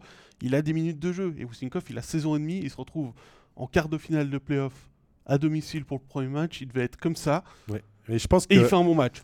À, à parté, euh, quand ça a brassé une fois euh, devant le gardien avec, euh, Stransky. puis Stransky le prend par le col, puis qu'il le soulève facilement pour le démonter, qui se rend compte qu'il a une grippe, et un visage de gamin, j'ai bien aimé le geste de Stransky qu'il l'a laissé et dire. Ouais, il, a, il a même sorti de la mêlée euh, parce que ça se passait devant Roubets. Euh, il, il, lui enlève le, casque, ensuite il voit que c'est un jeune, mais il, il, le prend encore un petit peu plus loin. Et puis ensuite, bon, bah, Stransky s'est pris, euh, pris deux minutes pour dureté, deux minutes parce qu'il il râle auprès des arbitres parce qu'il se prend deux minutes. Parce que justement, il n'a pas tapé sur Ostinkov, mais c'est lui qui commence. C'est ça. La mêlée. Davos, si on doit trouver euh, pourquoi ça s'est pas bien passé, c'est aussi beaucoup trop de pénalités euh, offertes euh, à, Zurich. après, c'était aussi ce que disait Yann Alson. Il faut éviter les pénalités. Ils en ont pris ah, dans les bah, Dans le match que tu dis, dans le match clé, quel le match 3 à Zurich, quand Davos mène 1-0 après 20 minutes et que Zurich marque 3 buts en, l'espace de, de, 6 minutes, je crois, dans, aux alentours de la mi-match. Euh, pénalité, pénalité, pénalité, des pucks dégagés en tribune inutiles, des fautes que tu peux euh, clairement t'en passer. Et c'est clair que tu laisses le, le power play avec ces joueurs vedettes qu'on évoquait avant, euh, forcément pouvoir se mettre en évidence et, et faire, gagner, faire gagner le match et la série. Bah, la problématique, c'est que sur un power play, tu as Lettonen, Texier, L'Amico devant le but. Andri Ghetto. Andri Ghetto. Et puis sur le deuxième, tu as Weber, T'as Valmark, t'as Bodenman. Bodenman euh, en bumper, t'as Riedi devant le but. C'est Chris Baltisberger, le cinquième sur la première unité qui va, qui va devant le but. Il euh, y a du choix, il y, a du talent.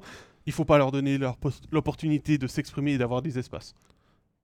Il y, a eu aussi des mauvais coups, hein, euh, nous dit Quentin. je pense qu'il fait référence au geste de Phil Baltisberger du coup de coude non sifflé sur la glace dans le match que je commentais sur Joachim Nordström qui n'a pas pu terminer la, série. Mm. C'est pas le seul mauvais coup distribué que les arbitres ont laissé échapper, mais celui-ci était à retardement et vicieux. Euh, en plus, Nordström retombe euh, lourdement. Euh, après, ça ne veut pas dire que c'est ça qui aurait été, qui aurait amené l'issue d'une série différente. Non, non, non, parce qu'il y a aussi eu du côté de Davos, hein, il y a eu Irving oh, au match numéro. Match que je commentais euh, en prolongation, c'était. Ah oui. Euh, il, y a eu, ah, il en a refait un en plus euh, un peu plus tard. il a fait manger la bande à, à Barhofner. Donc oui, oui, quelques mauvais coups. Même s'il était J'avais oublié celui-là. Même si sur la deuxième, il était absous par le juge unique. Oui.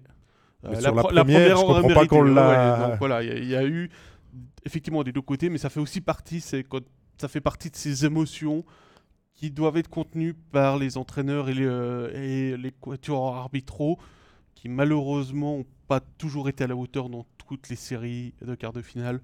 On espère que ça va euh, un petit peu s'équilibrer. Pascal, regarde, je serre les dents. Euh, je m'ai promis de ne pas parler de ça. Non, c'est pour ça que je, c'est pour, ça que j'en parle de manière très vague. mais j'espère qu'en demi-finale, on aura des, des duos principaux qui seront un petit peu plus attentifs à ce qui se passe sur la glace. Il y a moins de matchs. On peut sélectionner le meilleur des arbitres aussi. Absolument. S'il vous plaît. Mais c'est qui les meilleurs plaît. actuellement? C'est ça le problème. J'en parle pas. parle Ah. Euh, Yannick Gerber, euh, Pascal, qui nous dit Zurich c'est solide mais un peu chiant à regarder. Bah, Zurich c'est ça depuis euh, de nombreuses années, mais je peux vous promettre que ça viendra peut-être moins chiant au fil des matchs si Zurich commence à, à- à monter en température et, et à produire. Mais après ils peuvent très bien. Et la série, c'était quoi? La saison dernière contre Bienne? Faire un jeu méga verrouillé derrière et frustrer Bienne parce qu'ils avaient éliminé Bienne au septième match euh, en, en quart, en quart de finale. hein, C'était Oui. ça. Donc euh, voilà. Bah, Puisqu'on parle de Bienne Zurich, est-ce qu'on On- tend pas la perche à ouvrir la page Demi-finale? Demi-finale? Allons-y. On va commencer euh, par celle qui commence jeudi. Donc la série A, entre guillemets. Oui, on Euh, croise. on croise. hein. C'est donc la série A, c'est par rapport aux dates. C'est des, euh, des jeudis 30, c'est entre Bienne et Zurich. Ça tombe bien, on vient de parler de, de Zurich. Euh, C'est le troisième duel en playoff après l'écart 2015 et 2022. À chaque fois, ça s'est terminé en 7 matchs. À chaque fois, c'était Zurich qui avait l'avantage de la glace. Là, que- J'insiste là-dessus je parce crois que, que c'est le bien point le plus important que tu peux souligner, Pascal, parce que c'est une donne qui change, qui est peut-être importante à tenir en compte, cet avantage de la glace qui est désormais entre les mains du, du HC Bienne pour, euh, pour cette série, parce que ces deux équipes qui seront tellement proches, Bienne a été été meilleur en saison régulière que Zurich, en tout cas plus régulier, et que ça pourrait aller très loin, et donc, si ça va très loin, un septième match à domicile, ce que Bienne n'a pas eu toutes ces dernières saisons lorsqu'il était en playoff, que ce soit contre Zurich ou contre Berne d'ailleurs, hein, vu qu'ils ont aussi connu l'élimination par deux fois, une fois en quart, une fois en demi contre le CSCB euh, en- au septième match, en faveur, en faveur de Bienne Ton sentiment? Mon sentiment, c'est un, peu la même chose. Alors, la problématique, c'est que ils vont faire face à une équipe, on l'a dit, qui est très solide, euh, qui est bien coachée. Il faut être très honnête là-dessus. Euh, du côté des points négatifs du côté de Zurich, il y a la blessure de Lunstein. Et je pense qu'elle va avoir un rôle, malgré tout, sur la longueur. On l'a pas vu dans la série contre Davos parce qu'il a manqué les deux derniers matchs, mais c'est un Mhm. joueur de powerplay. Mhm. Euh, c'est un bon distributeur malgré tout. hein. Il a fait une très belle saison en plus. Euh, à voir là-dessus. Euh, on va rappeler que cette saison, c'est deux victoires euh, biennoises, deux victoires zurichoises, 1-1 sur chaque patinoire. Comme ça, c'est simple. hein. Donc, il y a effectivement de l'historique, mais je pense surtout qu'il y a l'historique de la saison passée. Et Bienne est passé vraiment l'année passée proche de battre Zurich, non pas en 7, mais en 5 matchs. Il y a eu ce- cet acte 3 qui est allé en prolongation, en double prolongation, qui s'est terminé 1 à 0. J'étais au match. C'était compliqué parce qu'il n'y avait vraiment pas de but. Mais il faut dire que, comme tu le disais, Zurich est capable de verrouiller derrière et sur une action de faire la différence. Je pense que, euh, effectivement, ça a joué sur des petits détails et peut-être, effectivement, que l'avantage de la glace pourrait être décisif parce qu'en face, parce qu'entre les deux équipes, on va avoir les deux meilleurs gardiens de la ligue. Comme le ça. dit euh, Yannick, c'est très juste. Et puis euh, Hannibal nous rappelle aussi qu'il y avait eu une demi où il s'était fait sortir par Lugano en demi, en septième match aussi.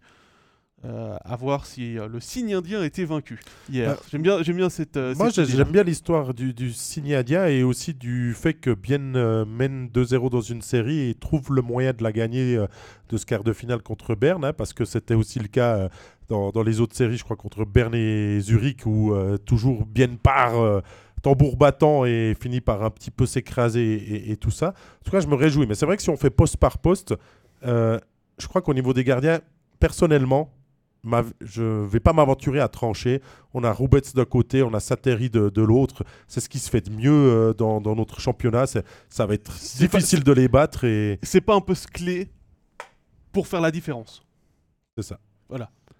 C'est- C'est pas le poste qui fera. Bon, après, euh, tout peut arriver. hein, Peut-être, euh, hein, mais quand on Euh, arrive à. On so- sait pas, hein, Ça- qui va, qui va au but, qui chope, euh, qui chope Roubets. euh, si Roubets sort de la série. Ou Zurich ou Bienne qui trouve des hein, moyens euh, de un déstabiliser. Chris, Ba- ou un euh, Chris Baltisberger qui va rentrer dans, dans sa série. Mais je pense que si on élargit le poste de gardien à la doublure, euh, Bienne est mieux armé que Zurich. Mhm. Euh, Jeffrey Meyer a aucune expérience dans les playoffs de National League, euh, a pas beaucoup d'expérience en National League de manière générale. Euh, il est capable de sortir un bon match de temps en temps, mais pour l'instant, il n'est pas encore au niveau de pouvoir tenir une équipe en playoff. Alors lâchez vos pronostics hein, dans cette série de demi-finales qui va commencer euh, Euh, en premier, euh, on vous lit, euh, bien sûr, on ressortira certains de, vos avis. Après, défensivement, c'est vrai que Bien a une très bonne défensive, mais comme je reviens sur mes propos, je ne vais pas les changer. Zurich, pour moi, c'est la meilleure défense du championnat et c'est peut-être là que cette série peut jouer. Absolument, d'accord avec toi. Plus d'expérience dans la défense. hein, qu'on pense à hum, juste à Patrick Gehring. Son expérience est extraordinaire. Euh, Yannick Weber est bon dans les deux secteurs du jeu, que ce soit défensivement, parce qu'il a quand même une grosse carrière de défenseur défensif et il peut amener offensivement. Euh, Phil Battisberger, excellent défensivement. Lettonen, il est très complet. Dean Koukan On parle de Dean Koukan, on n'a pas parlé contre Davos, mais J'a- J'allais y venir. J'ai commenté deux matchs, mais le garçon, euh, il a retrouvé tout son allant offensif. Il a été blessé en fin de saison régulière, mais euh, il a montré aussi qu'il a laissé ça de côté. Puis ça pourrait être aussi une des clés, parce que si derrière c'est solide, il y a aussi ces défenseurs qui savent amener de l'offensive et proposer des buts, des passes très importantes ou de créer une brèche dans la défense adverse. Absolument. Et puis, pour le jeu physique, on a Phil Battisberger, on a Christian Marty euh, du côté de, de Zurich qui a du choix. Marc Crawford, il a du choix euh, dans, son, dans, dans son effectif. Et puis, si vraiment bah, il faut compléter avec euh, ça, on a vu que Noah Meyer pouvait tenir sa place en National League cette saison. On a vu que Ostinkov. Ustinkov pouvait jouer, prendre des minutes à, à ses autres défenseurs sans que ça prétérite le jeu zurichois. Du côté, si on prend la défensive de. On va faire un peu la même chose avec la défensive de, de, de, Bienne aussi. hein, on va pas. Ça, euh, Leuve, belle expérience, excellent défensivement, j'ai aucun problème là-dessus. C'est peut-être le meille- Pour moi, c'est le meilleur défenseur à Bienne. Euh, Forster, expérience encore plus grande que celle de Patrick Gehring. Lui aussi s'est gagné des titres. On a vu qu'il s'est adapté aussi dans sa façon de jouer depuis, euh, depuis quelques années. Il est très bon aussi pour monitorer euh, Noah Delémon. Euh, Ça joue pas à Grossman. grand chose, c'est pas non, non, hyper évident, mais il y a Grossman, Radgeb. 60-40 pour Zurich sur la défensive. Ouais, j'aime. J'aime bien être d'accord avec toi des fois. J'aime bien te contredire aussi, mais je suis assez d'accord. 50-50 pour les gardiens, 60-40 pour la défense. Et puis au niveau de l'attaque, Vas-y, maintenant. ben, je la mettrai un petit peu pour Bienne. Parce qu'il y a plus d'artistes répartis sur les, sur les lignes. Alors oui, il y a d'excellents joueurs. On a parlé de Texi, on a parlé de- d'Andrighetto du côté euh, de Zurich. Mais euh, après, il y, a aussi beaucoup de plombiers. Hein, Bachhoffner, Chris Baltisberger. euh, notamment, qui sont des, joueurs beaucoup plus de rôle. Alors Chris Baltisberger, il est capable de marquer des buts, il nous l'a montré. Il fait une excellente saison d'ailleurs cette année, il a une dizaine de buts avec les, les playoffs. Mais je pense que Bienne a trois bonnes lignes offensives avec la H2O, avec euh, le duo des Finlandais et puis euh, le Artonice quand il est euh, complet ou pas. Ouais, que ça c'est peut-être le problème parce que euh, Martin Steinegger hier à notre micro en avant-match a dit que pour Brunner c'était encore une à deux semaines. On sait qu'on parle pas puis qu'on dit pas tout non plus euh, en, en play-off, mais euh, peut-être pas compter sur un retour de Brunner pour compléter la, la ligne des Uriquois tout de suite. Ouais, mais quand on, quand on voit, à chaque fois que cette année, c'était la saison la plus compliquée pour cette ligne-là, il y a toujours eu quelqu'un pour prendre la place de celui qui manquait et sans que ça prétérite le, jeu, euh, le jeu biennois. Et, on et puis euh, pour euh, Kunsley, pour Kunti, pour Brunner, s'il revient au jeu, cette série, elle est absolument. ça devient personnel là. On n'est plus dans du. euh, on n'est plus dans du, euh, dans du, dans, du sentiment. Kunsley, il a toujours un compte avec Zurich à, régler avec Zurich. hein. Euh, Il est pas. C'est sûr. Il était, il, il pas considéré euh, du côté des, des Lions et euh, il est clos du côté il de bien Bienne. construit, euh, et il a bien mûri du côté de Bienne. On prend des avis euh, pour Alors, vous montrer que ça va être indécis. Euh, Christophe nous dit 4-2, Bienne Thomas aussi. Euh, Yannick Gerber nous dit malheureusement pour Bienne, c'est Zurich qui est plus solide derrière et plus clinique devant le but. Hein. C'est ce que l'on dit aussi euh, peut-être sur certains des, des, joueurs clés, mais plus de, de talent mieux réparti à, à Bienne. 4-3 pour Bienne Hannibal, 4-3 Zurich, 4-2 Z, 4 3 Zurich pour Didier. Euh, bah ça 4-0. Marc est geek. Ah je pense qu'il est dans la provocation. Marc, on t'aime bien, mais peut-être. Hein je dis pas. Hein. Tout, est, tout est bien sûr euh, possible. 4-0 pour Zurich, nous dit Marc. Euh, on va vous donner notre sentiment, mais personnel. On publiera bien sûr avant le premier match, bien sûr, nos pronostics et on fera bien sûr les forces et faiblesses de chacune de, de, ces séries. Mais vu qu'on est lundi, que tous nos collègues ont bien travaillé hier, euh, nous, on peut donner notre sentiment. Euh, Pascal, Z- bien Zurich, ton, ton avis sur cette demi-finale, ton pronostic Mon pronostic 4 à 3 pour Bienne. Euh, donc tu restes sur euh, le fait que L'avantage de de glace. la glace va primer. Oui. Ok. Bah, je suis d'accord. Je suis d'accord. Euh, parce que déjà, j'aime quand ça va loin, euh, les séries, et que ça devient palpitant, parce qu'un match 6, un match 7, en demi-finale, quand vous sentez euh, la finale approcher et tout ça, c'est magnifique à vivre et ça peut être très beau sur la glace. Et au-delà du 4-3 Bienne, qui est peut-être aussi mon sentiment, parce que plus de, de- potentiel aussi pour, des Biennois, euh, aussi en situation spéciale, même si c'est pas leur point fort, mais qui peuvent l'exprimer avec deux unités de, de, power play, euh, qu'on qu'on ait du, beau jeu. Qu'on laisse parler les, les belles émotions avec tous ces joueurs talentueux qu'il y aura sur la glace. À coup sûr, les deux demi-finales, là, on n'est pas. Ah, on, est, on est on bien est gâté. servi. On est bien servi, ça c'est clair. En parlant. De l'autre demi-finale, donc la série B, Mhm. avec des guillemets, euh, celle qui commence euh, vendredi le 31 et qui est la seule série d'ailleurs qui jouera tous les deux jours, Mhm. puisqu'il y a le week-end de Pâques euh, qui arrive et les deux séries sont regroupées pour le week-end de Pâques. C'est la sixième fois que les deux équipes s'affrontent en, en play-off. La seule fois où Genève a gagné, c'était avec l'avantage de la glace en demi en 2010. Les, o- les- toutes les autres séries, c'était l'avantage de la glace à Zoug, dont la dernière en 2001 lors de la finale. Euh, 2-2 aussi dans la saison régulière, aussi 1-1 sur chaque patinoire, une victoire chacun sur, euh, sur la patinoire de l'autre. Genève a gagné les deux premiers et, et Zoug a gagné les deux derniers. Donc dans l'historique récent, c'est plutôt à l'avantage de Zoug. Là aussi, ça va jouer sur des détails. Clairement, euh, je pense là-dessus. Donc n'hésitez pas non plus à mettre vos pronostics dans le, point fort le ou point faible de, de chaque équipe. Mais est-ce que Pascal, tu viens pas de finalement expliquer aussi que ça sera méchamment serré en trouvant peu de différence entre les deux équipes, rien qu'en parlant déjà des dernières confrontations et, et, Absolument. et des historiques des deux clubs? Et je pense que le dernier match ne reflète absolument pas la- la- les forces et faiblesses des deux équipes. Si, on- si vous vous rappelez, c'était 6 à 1 pour, euh, pour Zoug lors du dernier match, mais Genève était déjà qualifié et assuré du- de terminer dans le top 2. Euh, Zoug était à la, reche- à la poursuite de Fribourg pour la sixième place encore à ce moment-là, donc il y a eu... euh, c'était le momentum était euh, complètement euh, déséquilibré à ce moment-là. Comme pour, comme pour Bienne, il y aura un sentiment de revanche, clairement, du côté genevois, suite à, à la Ah, dernière finale. bien sûr. Il y, a- il y a- il y a un besoin de, de se corriger, d'autant plus qu'il y a beaucoup de joueurs qui ont participé des deux côtés à cette finale C'est sûr. et euh, qui veulent euh, soit euh, montrer que c'est toujours les boss ou que montrer que maintenant ça a changé du côté, euh, du côté de l'équilibre, de la balance des forces sur euh, la carte du hockey suisse. Ce qui est bien, c'est qu'on a splitté les, les deux demi-finales, donc euh, vous n'allez pas pour être frustré, vous allez pouvoir voir ces deux magnifiques affiches du, du dernier carré, mais c'est vrai que Genève, depuis cette finale perdue aussi, a continué de grandir, s'est renforcé, s'est donné les moyens de s'ouvrir cette fenêtre pour aller euh, chercher ce, titre. Euh, le talent est là.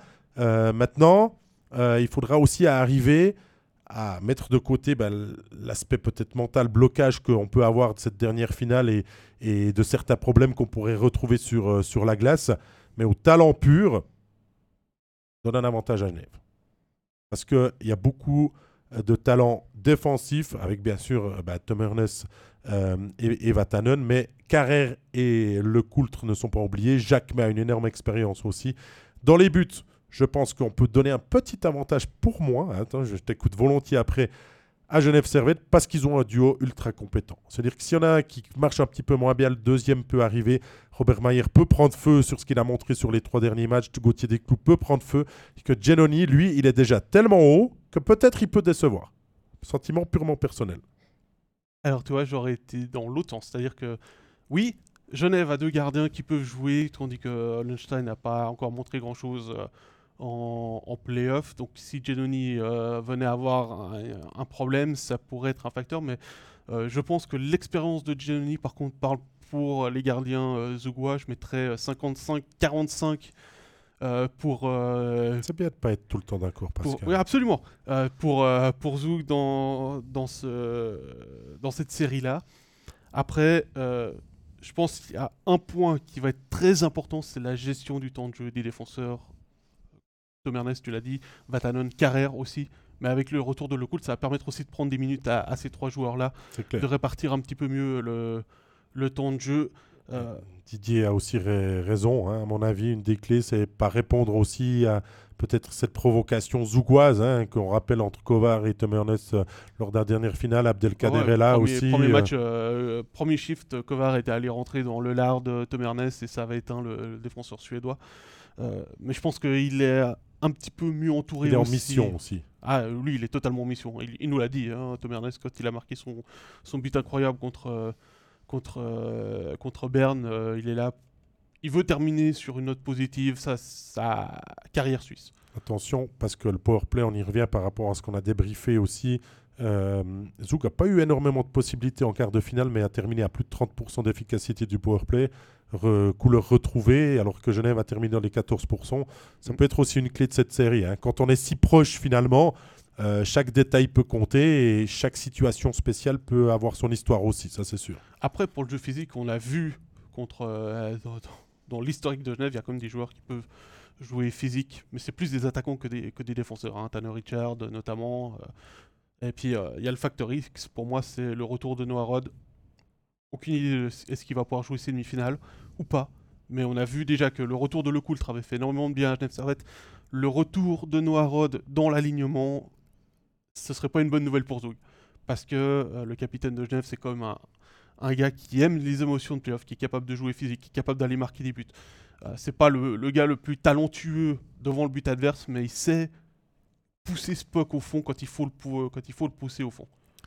Attention en face, bien sûr, parce que Simeone est top scorer. Il a fait de très bons quarts de finale. Hoffman est revenu. Il nous l'avait dit à notre micro aussi qu'il serait prêt pour le premier match de playoff. Il l'a été. Ça a été la très bonne surprise de ce début euh, de, de, de quart de finale. Kova euh, il va être chiant à jouer, soyons d'accord. Hein, c'est un, garçon qui sait tout faire. J'ai trouvé moins de transcendant dans cette série contre Rapperswil qu'il ne l'a été par, par le passé. Pour l'instant. Pour l'instant, bien sûr. Mais est-ce que c'est Rapperswil qui a réussi à, à le contenir ou est-ce que c'est lui qui est un petit peu en méforme? Alors, comme Kovar a aussi trois poumons comme Tanner Richard, ça va être sympa. Ah oui, absolument. Ça va être une série absolument chouette à suivre. Euh, je, suis, je, suis, très intéressé de voir comment ça, ça va se passer. Euh, après, bah, on a parlé d'Abdelkader, euh, faut pas oublier non plus euh, les petits en taille du côté de mais immense par le talent hein. heureusement qu'ils jouent pas ensemble Martini Camper et O'Neill parce que ils sont vraiment pas très grands hein. c'était encore plus flagrant hier quand O'Neill a marqué il y avait Camper qui est passé juste derrière puis j'étais ah oui mais ils sont vraiment petits. Mais ils sont excellents. Ils sont capables d'aller marquer un but n'importe quand.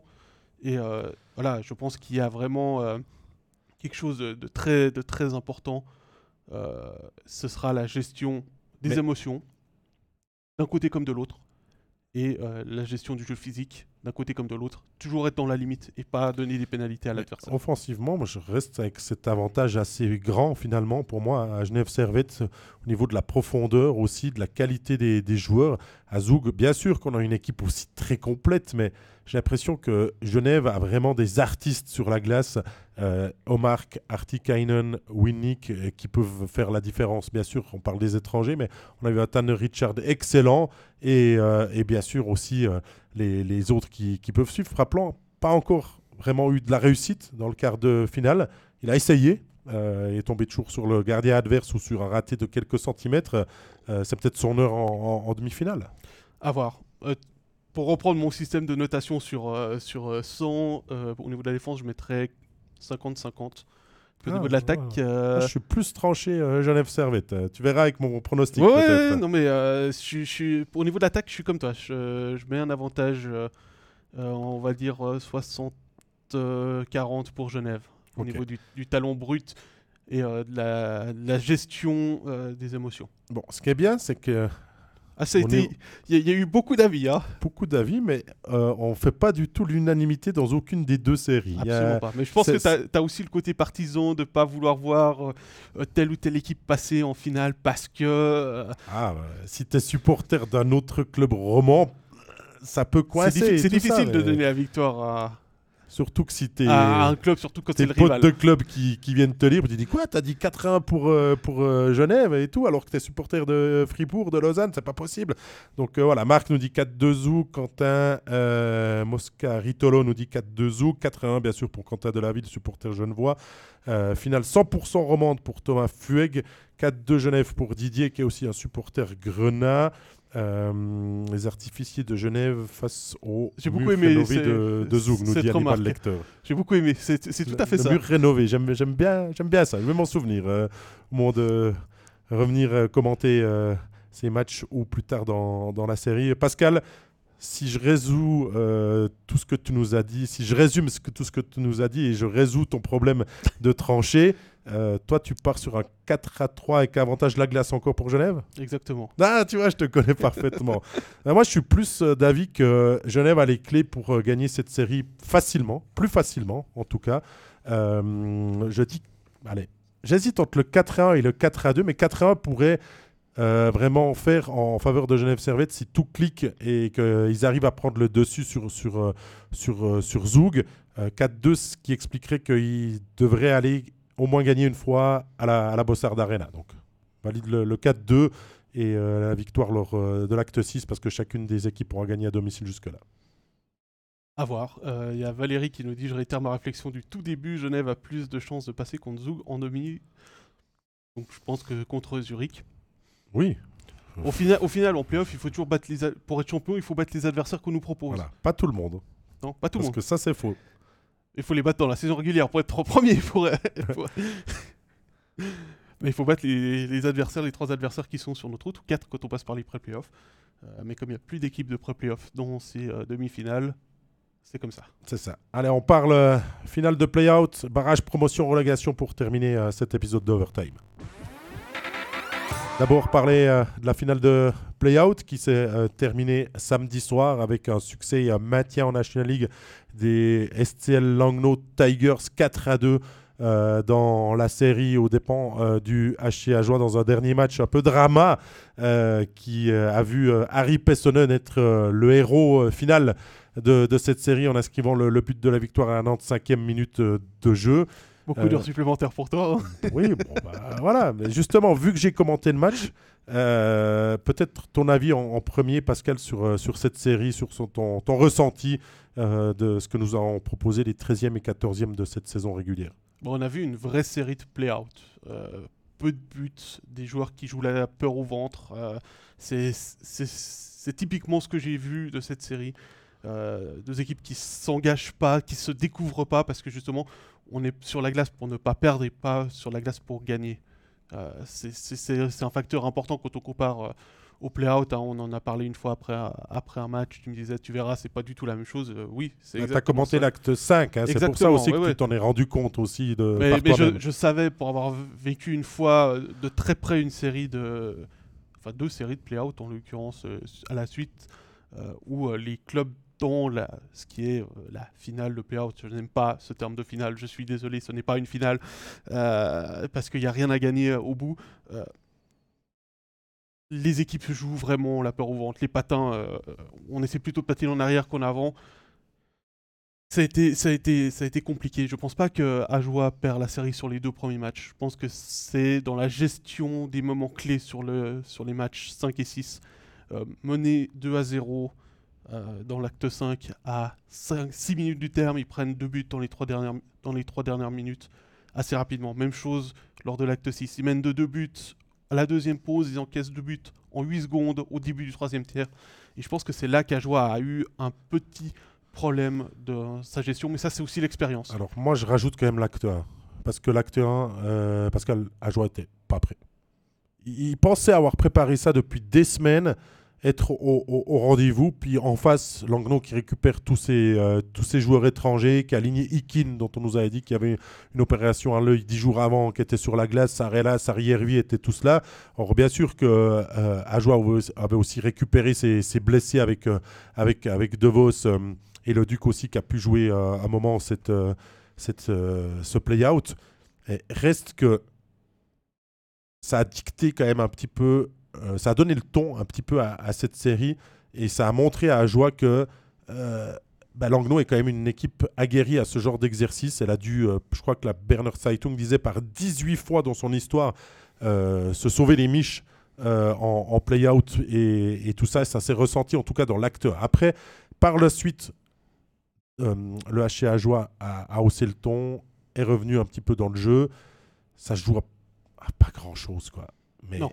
Ça l'explique. Mais c'est même pas de match en match, c'est de, de, de tiers en tiers et même par momentum très varié où on, on monte très haut. Hein, Il y a des équipes, et Ajoie l'a démontré d'un coup, de marquer trois buts en six minutes alors que le match est compliqué jusque-là. Je parle du match 6.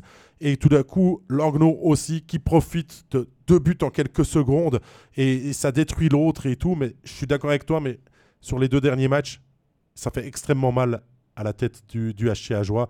Et il va falloir digérer ça maintenant pour préparer la suite. Mais le match 1, pour moi, est quand même un petit peu là au milieu, une pierre angulaire qui, a dicté ou- en disant à Ajoie Ah ben, euh, c'est certes l'avant-dernier, certes, ils étaient 12 points devant nous, mais il y a plus de routine, d'expérience à faire valoir. Et je crois que sur l'ensemble de la série, c'est vrai que c'était serré, mais Langnau a presque tout fait un petit peu plus juste que Ajoie. Absolument, ça je suis d'accord avec toi. Ce que je voulais, pour, pour revenir sur le match 5 où, j'étais, euh, par rapport à, ce que je disais, c'est euh, ce manque de gestion de l'avantage, parce que clairement, j'ai senti depuis la place de commentateur que au 2 à 0, ça a été inconsciemment, mais chez les Ajoulots, ça a été c'est bon, on mène 2 à 0, il reste 5 minutes à jouer, on a gagné le match. Et quand ils prennent le 2 à 1, t'as personne qui se dit euh, les gars là, euh, J'aurais presque voulu que Julien Vauclair prenne son temps mort à ce moment-là pour dire Alors peut-être pas à 2-0, mais à 2-1. à 2-1, oui, oui, à 2-1. Après le 2-1, pour dire hé les gars, c'est pas fini. Regardez, il reste encore du temps à l'horloge. On se concentre, on fait gaffe. Après, c'est un coup du sort. hein. Le, le- le 2 à 2, euh, les pisteux ils tirent, ça touche le patin d'Arnold, ça lobe Wolf. Mais c'est aussi ce genre de choses, c'est quand vous êtes dans une euh, spirale qui est un petit peu négative, la chance elle est contre vous. Hein, c'est le POC, euh, on l'a vu à l'acte 6 avec le POC qui rebondit sur la bande, qui va taper la, la transversale de Bolshauser, puis qui tape l'épaule du gardien, mais devant. Donc il finit devant, plutôt que taper de l'arrière de l'épaule et puis rentrer dans le but. C'est ces petits Ce genre détails. de petits détails qui, qui font ça, mais par deux fois, Pascal, tu le dis très bien. Tu peux pas encaisser deux buts comme ça dans les cinq dernières minutes à l'acte 5, et tu peux pas prendre deux buts en six secondes, alors que tout va bien dans l'acte 6 et que tu es en train de pousser Langnau à un match 7 de tous les dangers. Et puis que t'as le public qui, est- qui, Et voilà. qui te Le- porte. Le 4 à 3, je l'accepte, il peut arriver. Le 4 à 4 sur l'engagement, et c'est- le pisteux. C'est une faute professionnelle. C'est il faudra revoir des choses. Ce que j'ai pas aimé encore, parce qu'il faut trouver du négatif quand on est euh, maintenant en barrage de promotion relégation, c'est le powerplay d'Ajoie. Euh, on, on surutilise la, la première ligne parce qu'on se dit que à force d'essayer, eh bien, euh, ça, Ça va, va, finir par euh, arriver. Et euh, je crois qu'ils ont passé, j'ai pas les chiffres euh, sous les yeux, mais 11 minutes 15, je crois, de jeu de puissance euh, samedi. Brennan a dû jouer 11 minutes 13 des 11 minutes 15. Euh, De Vos, Ezen, parce qu'après il a remis les étrangers. hein, sur, D'abord il avait commencé en les séparant, il a remis les, les étrangers ensemble. Et on n'a jamais utilisé la deuxième unité du jeu de puissance, tandis que Langnau l'a fait. Et Langnau a plus varié, a été peut-être mieux coaché. C'est une question qu'on nous pose. Est-ce que Vauclair est toujours l'homme de la situation? La réponse est oui. Absolument. Euh, aucun doute là-dessus. Euh, on peut pas enlever ça. Oui, mais il a- Julien il a, devra- il a- il a fait plus du coaching entre les matchs que pendant les matchs. Voilà. Il n'a pas non plus un, effectif d'une profondeur folle. Euh, il a essayé des changements, il a mis Maca sur numéraire, il a gardé Derungs 13e, il a essayé de faire euh, le Duc, après remettre Bakoche. Euh, défense, voilà, en attaque euh, quand il a du eu coaching il a eu fait, mais peut-être prendre du recul du côté du coaching staff d'A- d'Ajoie pour se dire contre Chaux-de-Fonds, il faudra peut-être euh, aborder euh, la promotion relégation différemment et notamment sur les powerplay et pas surutiliser euh, certains joueurs. Brennan a énormément joué. Bah, Brennan, il joue deux minutes de powerplay. hein, il joue sur les deux unités. C'est aussi simple que ça. Mais Oui. en même temps, mais il joue beaucoup au mets- 55 Oui, mais aussi. En même temps, tu mets qui à la ligne bleue euh, sans, sans- sans vouloir faire euh, affront au niveau des, des défenseurs jurassiens, mais tu mets qui comme deuxième défenseur à la ligne bleue? Thierry? Bon, Thierry va peut-être pas rejouer. hein. Euh, Lui, euh, en voilà. tout cas, il était sacrément. euh, il y a, il y deux joueurs mocher. Euh, Rouillet, il a prouvé l'année passée que c'était pas un joueur de il powerplay. n'a pas beaucoup joué non plus. Birbaum, c'est jamais été un joueur de powerplay. Howard, c'est pas un joueur de powerplay. Pouilly, Pouillet est revenu que pour le, match il, à 6. il- Donc euh, voilà. il revient seulement maintenant. Mais Je suis d'accord, mais. si tu te prives de Leduc, tu dois mettre Brennan sur les deux minutes de powerplay. C'est aussi simple que ça. Après, c'est frustrant parce que euh, on doit en parler promis que je le ferai pas, mais on va quand même ouvrir un petit peu la porte. L'arbitrage n'a pas été bon au premier tiers. On avait une euh, question de, sur Twitter de Flora, justement, qui nous parlait de l'arbitrage. Alors, moi, je vais prendre le match que j'ai commenté. Il y a eu une erreur d'arbitrage en prolongation, mais je la comprends. C'est-à-dire que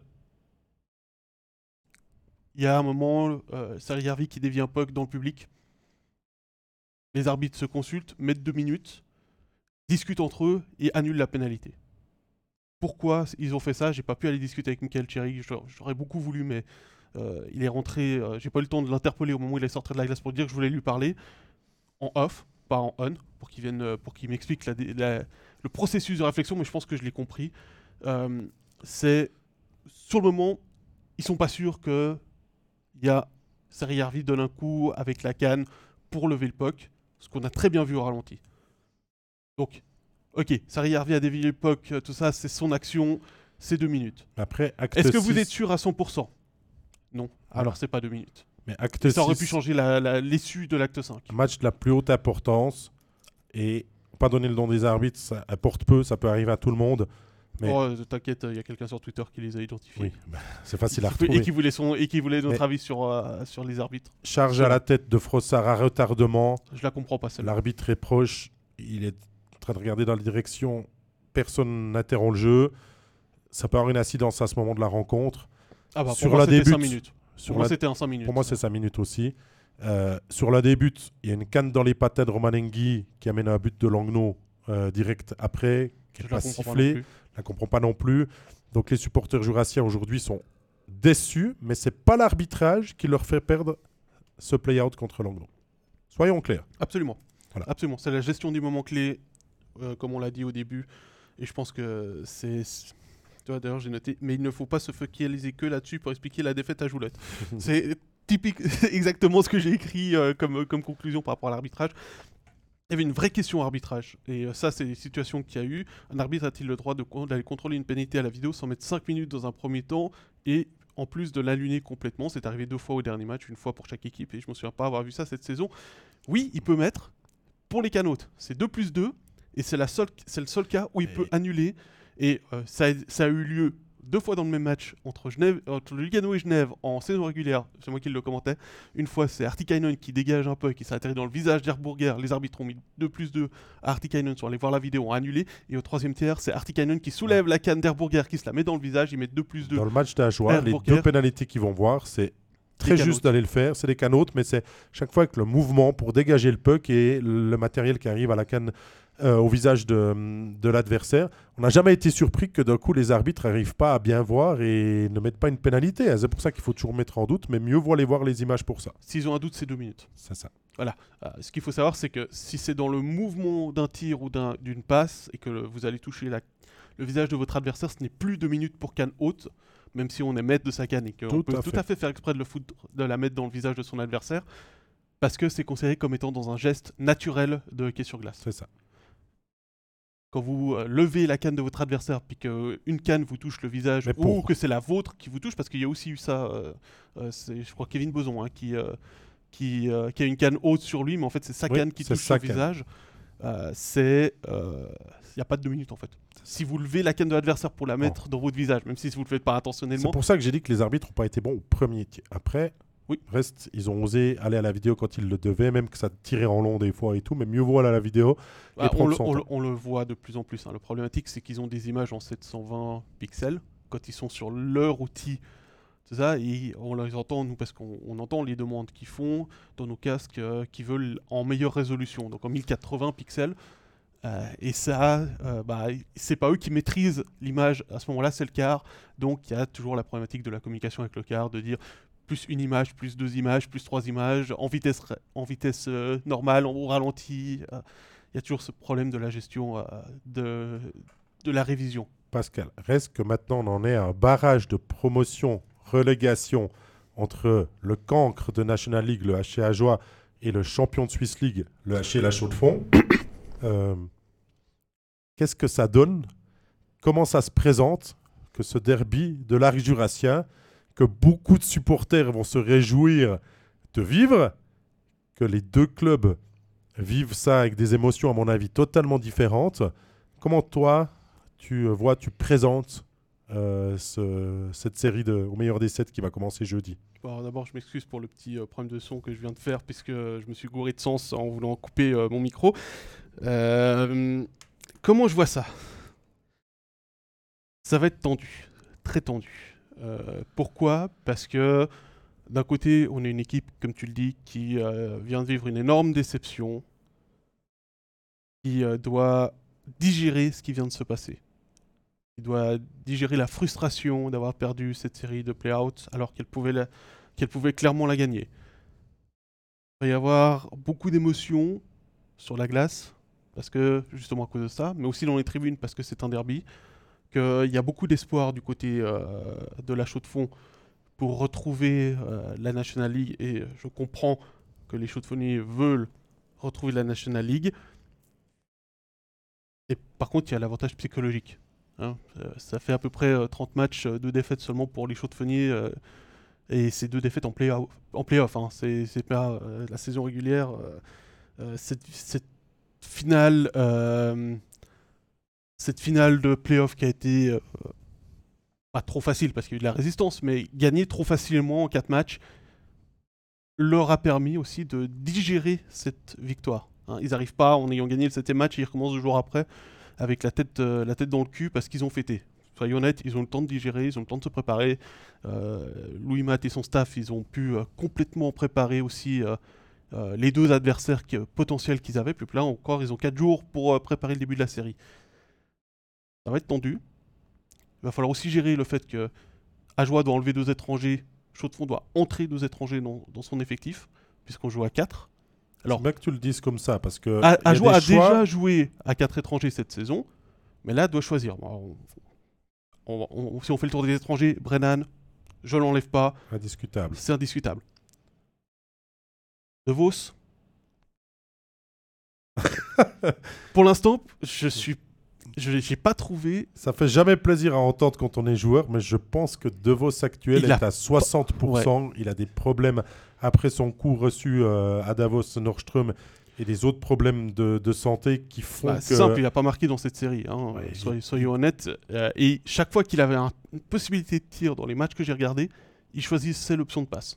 Donc je pense qu'il y a aussi là un problème de confiance. Peut-être son passé. Azon, il a Non. été bon. Il a monté en puissance. Aslin,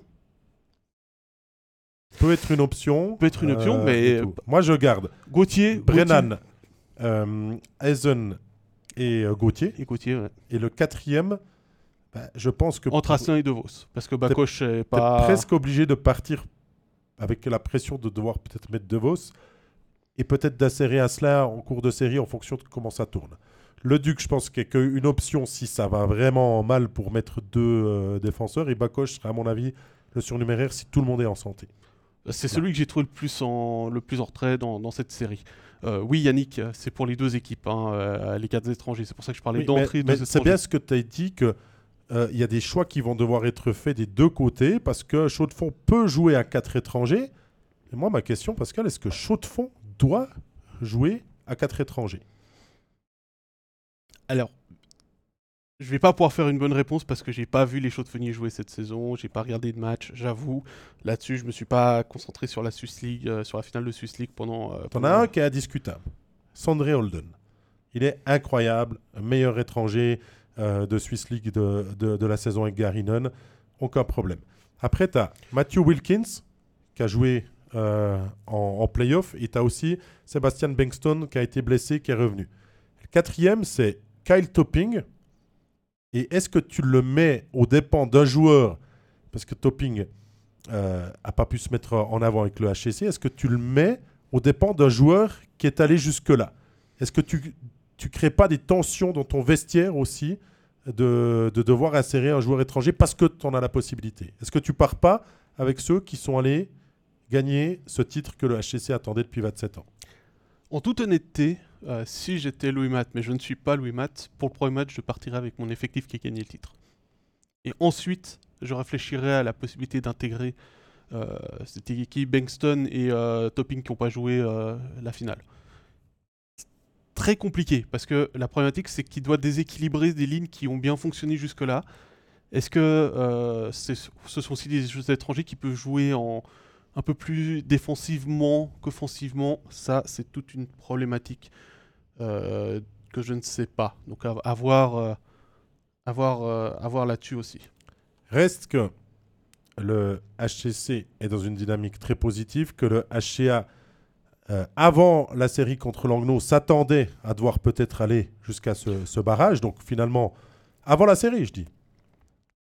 Oui, Oui. non mais ce que, ce que, ce que Il tu dis- s'attendait peut-être à y aller. J'ai pas dit que ça serait couru d'avance, mais Non, non, mais que- comme tu disais, euh, au il- vu de la saison, tu dois quand même te préparer à jouer absolument, le barrage. absolument. Si tu te mets du côté de Chaux-de-Fonds, on a déjà parlé beaucoup d'Ajoie avant dans le débrief. Si tu te mets du côté de Chaux-de-Fonds, bah, la dynamique est bonne. Et je crois qu'ils sont très contents de jouer à Joie. Parce que s'ils jouaient Langnau, ils perdaient déjà Huguenin et Petrini absolument. qui étaient en prêt. euh, ça, c'est, de Langnau a été clair Voilà. dès le début des play-outs. euh, si on doit jouer contre, Chaux-de-Fonds, Petrini et Huguenin, ils sont à Langnau. Donc, euh, donc voilà. Et, moi, pour cette série, elle sera émotionnellement très haute, vraiment. Ça sera. Et j'espère que ça reste correct sur la glace et dans les tribunes. J'ai bien dit et dans les tribunes aussi, parce que de ce que j'ai cru entendre, euh, les chaudefonniers euh, ne voudraient pas euh, d'Ajoulo dans leur patinoire. Les Ajoulo n'ont pas encore statué là-dessus. Euh, c'est aussi une question de sécurité avant tout. Hein. C'est pas une question de rivalité et tout ça. Je précise bien, mais il faut pouvoir gérer aussi ce qui se passe en dehors de la, de la- de la glace, en dehors de la patinoire peut-être aussi. Mhm. Euh, c'est un derby, donc c'est forcément euh, avec un enjeu énorme et tout ça. Mais le, le- le HCC part avec quand même la- largement la possibilité de faire douter le HCA. Et c'est là qu'on verra aussi, parce que je crois que c'est très difficile de se projeter après deux matchs. Quelle est la vraie différence entre National League et Swiss League? Parce qu'on a une équipe qui est vraiment montée comme ça dans sa saison et qui a terminé en beauté euh, sa, sa saison et qui joue un hockey remarquable avec une première ligne magnifique. Euh, mais est-ce que le dernier de National League a pas plus de vitesse, d'exécution, d'expérience peut-être que le champion de, de Swiss League Je ne sais pas. C'est- ce que, c'est ce que j'avais aussi noté, c'est euh, pour le HCC, justement, il devra s'habituer au rythme National League. Euh, vitesse d'exécution, tu l'as dit. Euh, là-dessus, avantage clairement à Ajoie, c'est l'habitude du rythme de jouer contre des équipes. Quand tu joues contre Zurich, contre Zug, contre Genève, contre Bienne, contre, contre Berne, contre Fribourg, contre Lausanne, c'est pas le même rythme que quand tu joues contre les Ticino Rockets, Winterthur, euh, le HCCR, euh, Viège, Turgovie. euh, voilà, c'est quelque chose qui est beaucoup plus compliqué. Et puis l'arbitrage sera assuré par des arbitres National League.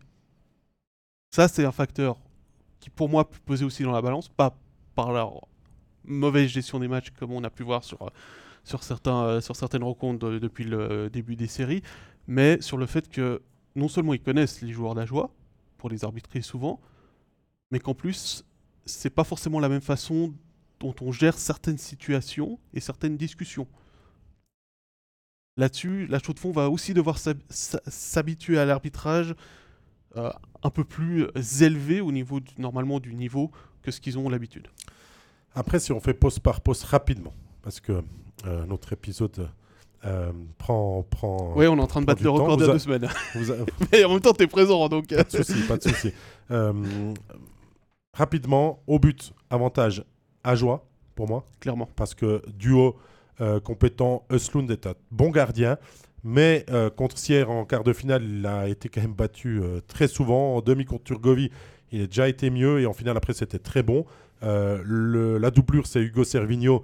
qui n'a pas d'expérience à ce niveau aussi, ça venait à mal se passer pour, pour donc avantage pour Ajoie. Au niveau de la défense, pour moi, euh, bah, il y a toujours euh, ce qui dit que l'avantage est euh, au club de National League, mais je donnerai un avantage au HCC parce qu'on a euh, maintenant avec Huguenin, Arnaud Jacquet, Mateva, trois joueurs qui ont aussi de l'expérience et on a reculé deux attaquants comme défenseurs, en tout cas dans les derniers matchs avec Jason Dubois et Loïkin Albon qui a joué depuis un plus long moment défenseur. Euh, Peut-être plus de dynamique et d'envie aussi de, de prouver Oh, que- Inalbon a de l'expérience aussi euh, en National League. Pas une grosse expérience, mais il, est- il sait aussi ce que c'est le, Mais ça le se tient, c'est du 49-51. Et, euh, et au niveau de l'attaque, en tout cas des étrangers, je donnerais un avantage à Ajoie, je sais pas à toi, euh, parce que Sandré Holden est l'incroyable joueur et qu'il a à côté Ackerman et, et Anderson qui valent presque un étranger et demi à, à eux deux. Euh, mais il y a plus peut-être moins de profondeur dans, dans les étrangers que, que le HCA. Comme je t'ai dit, je connais pas beaucoup l'effectif du, du HCC, donc c'est un peu di- plus difficile pour moi de juger, mais je pense que là-dessus, tu as aussi raison. Et le fait aussi d'avoir l'habitude de jouer à plus d'étrangers est un avantage pour l'équipe de, National League, même s'il y en a deux de moins. Mais peut-être que la clé, Pascal, ah, elle est sur les joueurs suisses. Absolument. C'est toujours ça. Dans, ce genre de série, parce que euh, Louis va, se concentrer, va se concentrer sur les, sur les étrangers offensifs pour essayer de les, les museler. C'est ce qu'a fait Paterlini d'ailleurs avec De Vos. Hein, c'est pour ça aussi qu'on l'a qu'on l'a peu vu. Mais euh, là, c'est ben, Kevin Beson à continuer ce qu'il a bien fait dans, dans la série de Play-Out un Frossard, essayer de retrouver le niveau qu'il avait la, la, saison passée, euh, parce que cette saison il était clairement en dessous de ce qu'il vaut. Euh, avoir sur les joueurs de profondeur. Après, un, un Chiaroni et un Romaningui ont beaucoup d'expérience. Euh, ils connaissent aussi les, moments clés. Et là-dessus, je pense que c'est ce genre de joueur qui peut faire la différence. C'est pour ça que se projeter, c'est difficile, mais que les deux premiers matchs, parce qu'il en faut un dans le domicile de chacun, vont vraiment nous donner une image peut-être de ce que pourrait être ce, barrage de promotion en relégation. Mais en tout cas, il n'y a pas un 70-30 pour le HCA avant de commencer, euh, avant de commencer cette série. C'est même très très serré. M'aventurerai peut-être pas un pronostic.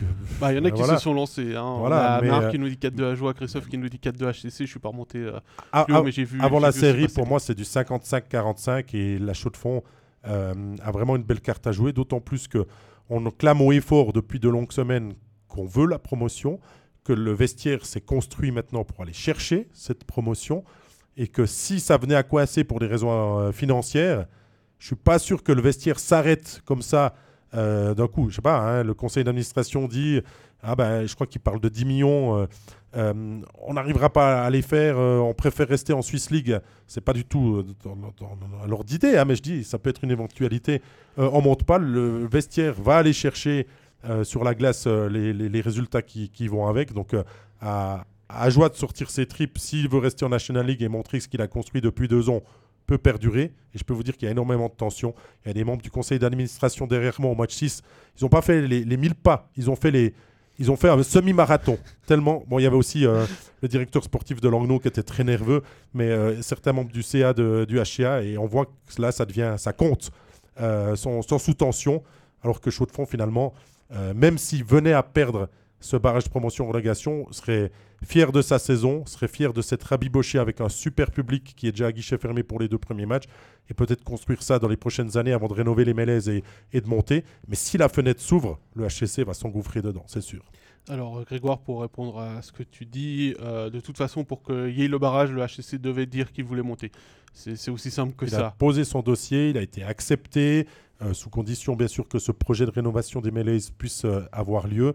Et le HCC parle d'un budget de 10 millions pour la, première saison euh, s'il arrive à monter en National League d'ici quelques semaines. Par rapport au, projet de rénovation, s'il y a promotion, ça va forcer les autorités politiques à mettre en route le projet.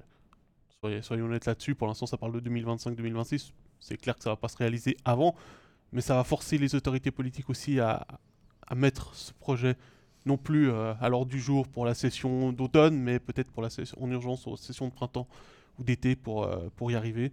Euh, c'est toujours des questions, des questions politiques. ça a beaucoup changé par rapport à, Genève, Marc. on parle des, de 21 ans d'écart entre les deux, les, deux, les deux promotions. les MLS doivent être rénovés. Ça, c'est une certitude. Vont être rénovés Très certainement. 90% de chances que ce soit le cas, quel que soit le résultat de la, série, mais ça. Euh, en même temps, c'est le club phare du, du, haut, du, du, haut du canton, à Neuchâtel. Donc, euh, forcément, les autorités politiques vont être derrière ce club s'il est promu pour. Au glorieux passé, on va commencer à se souvenir euh, des six titres de suite et tout ça. Donc, il, voilà. il y, a beaucoup de choses qui font que la promotion, pour moi, ce sera pas un problème. Après, quand tu dis euh, par rapport au, à l'éventuel le, conseil d'administration qui pourrait dire euh, finalement la promotion. si je dis ça, c'est parce que je me base sur ce que Ajoie a vécu il y a deux ans en arrière, où Ajoie mais justement, c'est là où j'allais dire. Et que ça s'est joué à quelques heures près, parce que finalement, dans les dernières heures, quand euh, Ajoie était en mesure de, de, prendre la mesure de, de, de Cloton, euh, c'est le président, le conseil d'administration qui fait des téléphones, et puis qui doit s'assurer que les derniers euh, nouveaux sponsors viennent bien, euh, on fasse pas faux bon. On doit présenter le dossier final à la Ligue. Hein. On sait comment mmh. cette journée s'était passée la dernière journée. Hein. Ça s'était décidé avec la Ligue qui était venue étudier aussi le dossier. Et pour, pour la chaux de fond, ça, risque d'être la même chose parce que on peut imaginer que euh, le budget, je crois, qui est autour de 4 millions ou un petit peu moins maintenant, 3 millions et demi peut-être en Swiss League, doit être monté, voire triplé pour euh, aller en, National League, que ça va amener une effervescence, que ce qui se passe depuis euh, de longs mois est, déjà porteur de, bonnes nouvelles. Après, il faut le valider. Et c'est peut-être là que le HCC a encore le plus gros travail peut-être à faire. La différence par rapport à, la promotion du HCA, c'est que il n'y a pas de joueur, en tout cas, j'ai pas entendu de joueur qui avait potentiellement signé dans un club de National League et qui, euh, euh, quel que soit le. Ah non, parce qu'on a gardé euh, Andersons, Ackerman qui ont signé et tout, donc on les a placés assez vite dans la saison. C'est pas, des, pas des joueurs qui, comme se retrouvaient à Zone de Vos en porte-à-faux, parce que s'ils gagnaient et puis que le, conseil d'administration refusait la promotion pour raisons financières bah non, ils partaient pas. Ils, étaient, ils avaient eu un contrat caduc à Cloton et puis un contrat en, oui, oui, comme ça, oui. en Swiss League avec Ajoie. Euh, donc, ils étaient gagnants, quel que soit le. Si le résultat était favorable, si promotion était acceptée côté Ajoie ou si Cloton montait, mais ils étaient perdants s'ils si, éliminaient euh, Cloton et que et que Ajoie restait en Swiss League. En tout cas, effervescence, euh, il va y avoir euh, des jeudis. La bonne euh, et l'excellente nouvelle, c'est que nous, on diffuse l'entier de ce barrage de promotion, la relégation, qu'on se réjouit de, vous commenter des, jeudis, jeudi, samedi pour les deux premiers actes. Premier à Porrentruy, avantage de la glace au club de National League. Le deuxième au Mélèze pour, cette rencontre. Et puis, ben, la bonne nouvelle, nous disait une personne dans le chat il y a un moment, c'est qu'un club roman sera toujours en National League. Un club de euh, l'Arc Jurassien sera toujours en National League. National League aussi. Euh, maintenant, reste à savoir qui. Eh bien, euh, on verra. On verra.